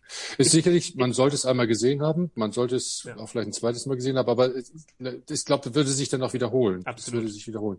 Ja, und es sollen viele neugierige Menschen sollen da gerne rein. Also ich würde den jetzt im Moment auch nicht versuchen, den äh, Platz wegzunehmen. Also dann würde mich das Jordner mehr äh, faszinieren äh, in der Entwicklung über die Jahreszeiten, über ja über den gesamten Anspruch, über die Entwicklung. Und äh, man ich wäre da neugieriger, wenn ich ja. ganz ehrlich bin. Also von den drei genannten Restaurants äh, wäre ich da mit am neugierigsten. Das ist sicherlich, also das Alchemist ist sicherlich so eine Once-in-a-Lifetime-Geschichte, was man ja. mal gemacht haben sollte und vielleicht nach einem größeren Zeitabstand einfach mal zu gucken, ob man es nochmal macht. Was natürlich, was ich natürlich krass finde, wenn man sich die Geschichte anguckt von dem Rasmus Munk, der hat ja vorher in einem ganz kleinen Restaurant gearbeitet. Es war ja auch mhm. so ein Thekenrestaurant mit, mit Dutzend mhm. Plätzen. Und äh, jetzt in so einem riesen Riesending und das funktioniert unfassbar durchgetaktet und organisiert und ähm, ohne dass es aber irgendwie so eine, eine, kühle Atmosphäre hätte oder sowas. Man fühlt sich schon auch sehr angenehm umhegt und gepflegt als Gast. Es hat natürlich eine cineastische Gewalt, wenn, ja. wenn du die Fleischgerichte kommst und so eine pulsierende Aorta über dir eben einfach äh, so den Takt vorgibt. Also man, man ist ja fast überfordert von den gesamten Gesinneseindrücken. Da ist ja Essen nur eins dabei und man hat, man fühlt sich trotzdem sehr gut äh, umsorgt. Also wir hatten ja beispielsweise jetzt eine eine sehr charmante Gastgeberin, die äh, den einen oder anderen aus Berlin noch kannte, die, die vom Restaurant Tim Raue, also nach Kopenhagen gegangen und sich sehr wohl fühlt da und die sehr, sehr engagiert dann auch eben dies, äh, diesen Rasmus äh, Munkschen Kosmos auch äh, praktisch ja wiedergegeben hat oder beziehungsweise der Feuer und Flamme war für das, was sie jetzt macht. Und das, also war, es, nennt, es nennt sich ja äh, Holistic Experience, also eine holistische Erfahrung. Also holistisch heißt ja im Grunde Fall. alle Sinne ansprechend und genau. allumfassend. Genau. Ähm, allumfassend, ja. Das kann man sagen, glaube ich, ist es auf jeden Fall. Ne? Ja, es ist kein Restaurant, Restaurant, wo man sagt, also ich habe mal Lust heute auf das und das, sondern man muss sich natürlich darauf einlassen. Und mir, wenn ich ganz äh, ehrlich bin, wenn ich äh, äh, nochmal das Revue passieren lassen, war es ein bisschen zu sehr immer mit dem, mit der, ja, mit der pädagogischen Keule auch sozusagen. Es gibt Probleme in der Welt und die haben sie auch angesprochen, die haben sie auch, äh, sie haben ja allein, ich glaube, zwei Techniker, die sich mit diesen, mit diesen bombastischen Filmen beschäftigen, dass sie äh, dass sie beispielsweise, was ich nicht gewusst habe, dass äh, mittlerweile so viele äh, Mundschutzmasken sich schon im Ozean tummeln. Dann wurde einfach bei einer Fischsequenz oder bei einer Seafood-Sequenz wurde, äh, wurden praktisch im Wasser schwebende Masken äh, gezeigt und äh, genau. Äh, über einem schwebten sie herum. Das ist natürlich schon alles äh, immer didaktische Hinweise und man ist auch sehr beeindruckt, aber ähm, man würde jetzt nicht alle zwei Wochen dann dahin wieder hingehen. Aber trotzdem, eine tolle Erfahrung.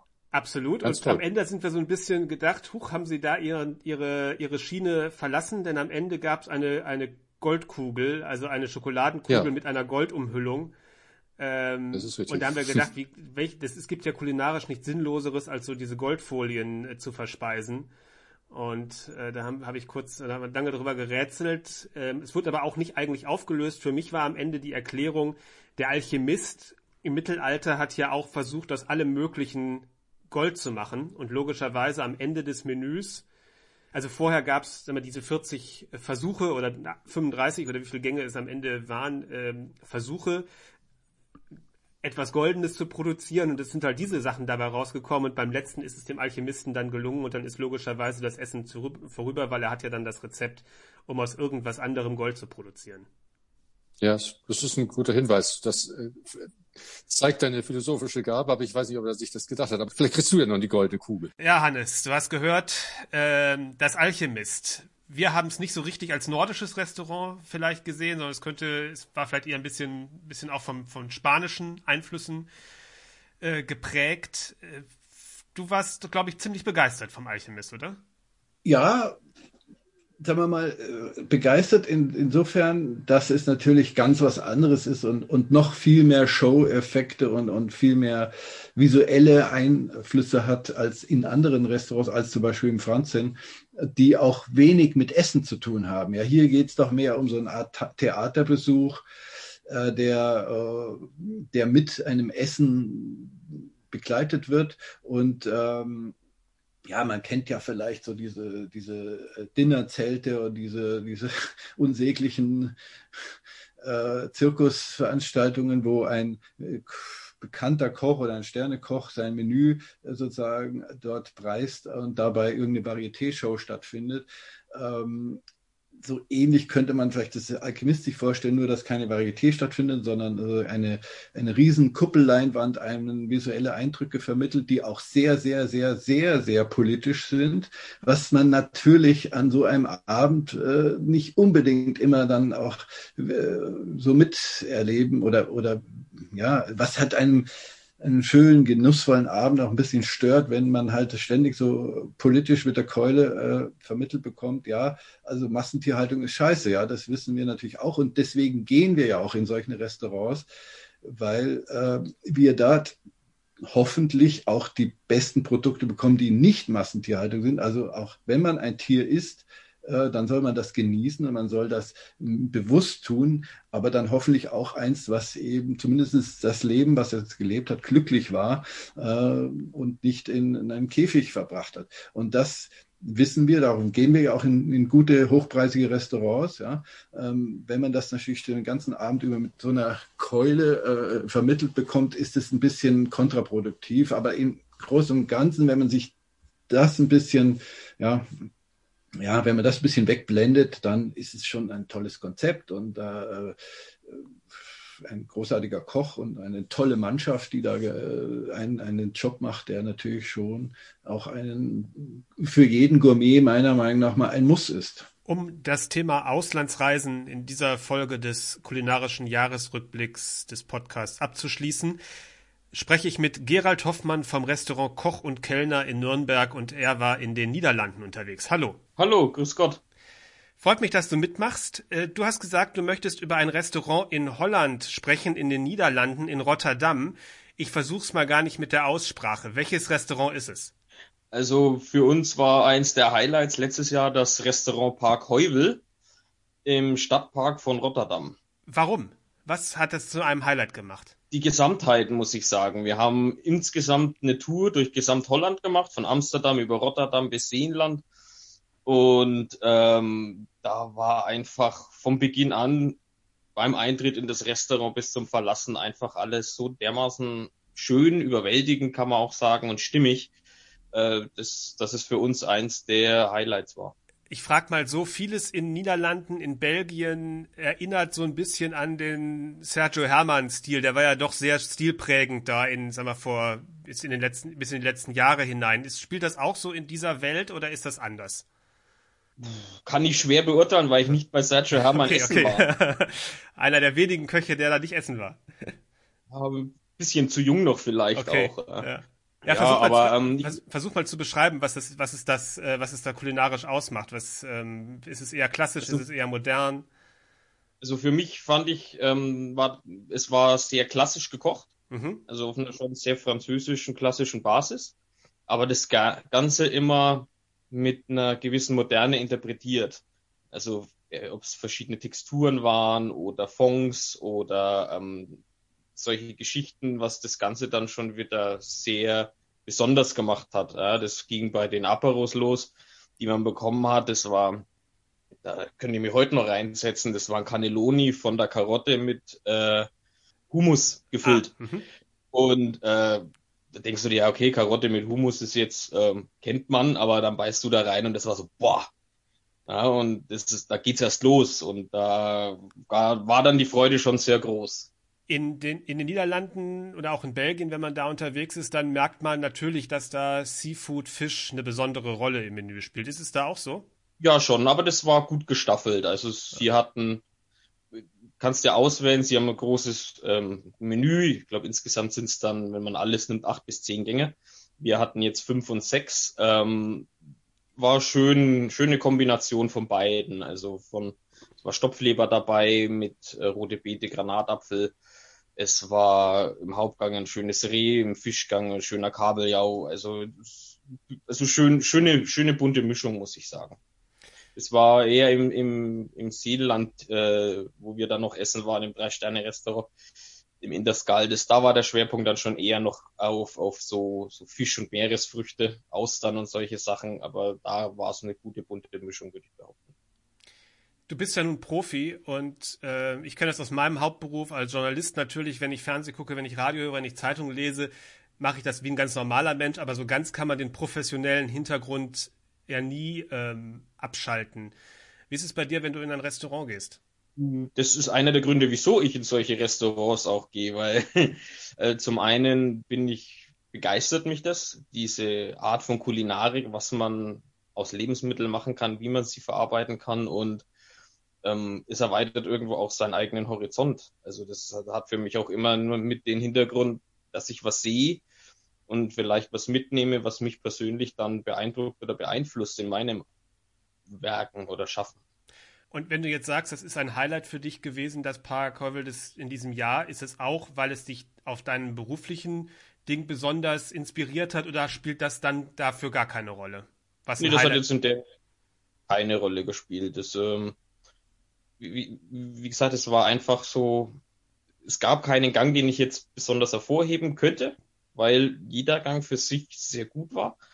Um, und die, die Weinbegleitung mit dem Service, der exzellent war, das war einfach vom, von der gesamtheitlichen Art und Weise her sehr gut. Ja. Bist du häufiger da im Bereich Benelux unterwegs, Belgien, Niederlande? Nee, das war jetzt heuer wirklich Corona geschuldet, weil ähm, wir überlegt haben, was machen wir. Wir fliegen einmal im Jahr, meistens suchen wir uns eine schöne Stadt raus fliegen dahin, essen uns durch die Gegend, durch den Markt und fliegen dann wieder heim. Das ist so unser, unser Fressurlaub, sage ich immer einmal im Jahr. So schön. Und wegen Corona wollten wir nicht fliegen. Meine Frau war damals schwanger. Mhm. Ähm, dann haben wir gesagt, gut, was können wir machen mit dem Auto? Und dann haben wir gesagt, dann machen wir mal Holland, weil das magst du jetzt nicht unbedingt jeden Tag. Da kommst du jetzt auch zeitlich gesehen nicht so häufig vorbei. Dann hat sich das so ganz gut ergeben. Ist aber eigentlich insgesamt, wenn ihr da mehrere Sachen besucht habt, äh, etwas, was man vielleicht in Deutschland, klar, im, im Westen der Republik, äh, Rheinland und so, guckt man vielleicht schon auch mal über die Grenze. Aber äh, es hat nicht ganz so den Bekanntheitsgrad in Deutschland wie manch andere kulinarisch interessanten Regionen in unseren Nachbarländern. Ne? Also Frankreich hat natürlich was Größeres, einen, einen größeren, größeren Run. Kopenhagen, Dänemark natürlich im Norden man hat es nicht so ganz auf dem Schirm, so ein bisschen. Ich jedenfalls nicht. Oder wie ist es bei dir? Ja, das stimmt. Das war bei mir auch eher Zufall, weil ähm, ich habe schaue mir ab und zu die äh, Spitzenköche im Icarus an, mhm. die Serie, und da gab's vor ein, zwei Jahren mal so ein, äh, so ein Highlight mit den besten Köchen aus Niederlande. Ja. Und dann, die habe ich gesehen und habe ich mir gedacht, oh holla, äh, das sieht ganz interessant aus. Und dann habe ich mal so angefangen, mich damit zu beschäftigen, was gibt's da so für Restaurants, wie kochen die da so, wo liegen sie? Dann war für mich dann irgendwann schon mal klar, okay, da müssen wir mal hin und das mal ausprobieren. Wie wir uns dann, wie wir den Urlaub geplant haben, war ich dann auch noch dermaßen überrascht, wie hoch diese Dichte an Sterne-Restaurants in diesem kleinen Land eigentlich auch ist. Das war schon sehr, sehr krass. Also das erwartet man jetzt von so einem Land nicht unbedingt. Du bist ja in Nürnberg ansässig mit dem, mit dem Restaurant äh, Koch und Kellner. Wie ist die Lage bei euch aktuell? Wie guckt ihr ins neue Jahr? äh, kritisch. wir haben zu seit November. Ja, weil alle. klar. Ja, wir haben es durchgesprochen, durchgerechnet, waren lange Sitzungen, ob wir Takeaway machen, ob wir irgendwie solche Sachen anbieten. Es hat sich für uns dann wirtschaftlich einfach nicht rentiert, hm. muss man sagen. Die, die Menge, die wir bräuchten dafür, die kriegen wir nicht her. Die ist nicht da. Und liegt auch an der Lage. Das Restaurant ist jetzt nicht unbedingt in einem Zentrum oder im, in einem gut frequentierten Bereich von Nürnberg, sondern eher ein bisschen so am Rand in einem bisschen, ja, in einem Hipsterviertel würde man jetzt heutzutage so sagen. Ähm, da fährst du jetzt nicht zufällig mal vorbei und nimmst dir irgendwie einen Happen zu essen mit. Insofern sitzen wir, warten, was die Regierung uns machen lässt. Und Warten der Dinge. Leider. Gut, dann vielen Dank und bis demnächst. Gerne. Tschüss. Tschüss. So, das war unser erster Teil des großen kulinarischen Jahresrückblicks, der sich jetzt auf zwei Folgen erstreckt im Podcast von Restaurantranglisten.de. Ich wünsche euch einen guten Rutsch ins neue Jahr. Silvester groß feiern geht ja dies Jahr nicht, aber äh, vielleicht ist es trotzdem ein angenehmer Start ins Jahr 2021. Und in 14 Tagen, da hören wir uns wieder, Hannes und ich und ihr hoffentlich auch, mit dem zweiten Teil des kulinarischen Jahresrückblicks. Bis dahin sage ich Tschüss. Ich wünsche euch allen einen guten Rutsch und ein hoffentlich entspannteres Jahr 2021.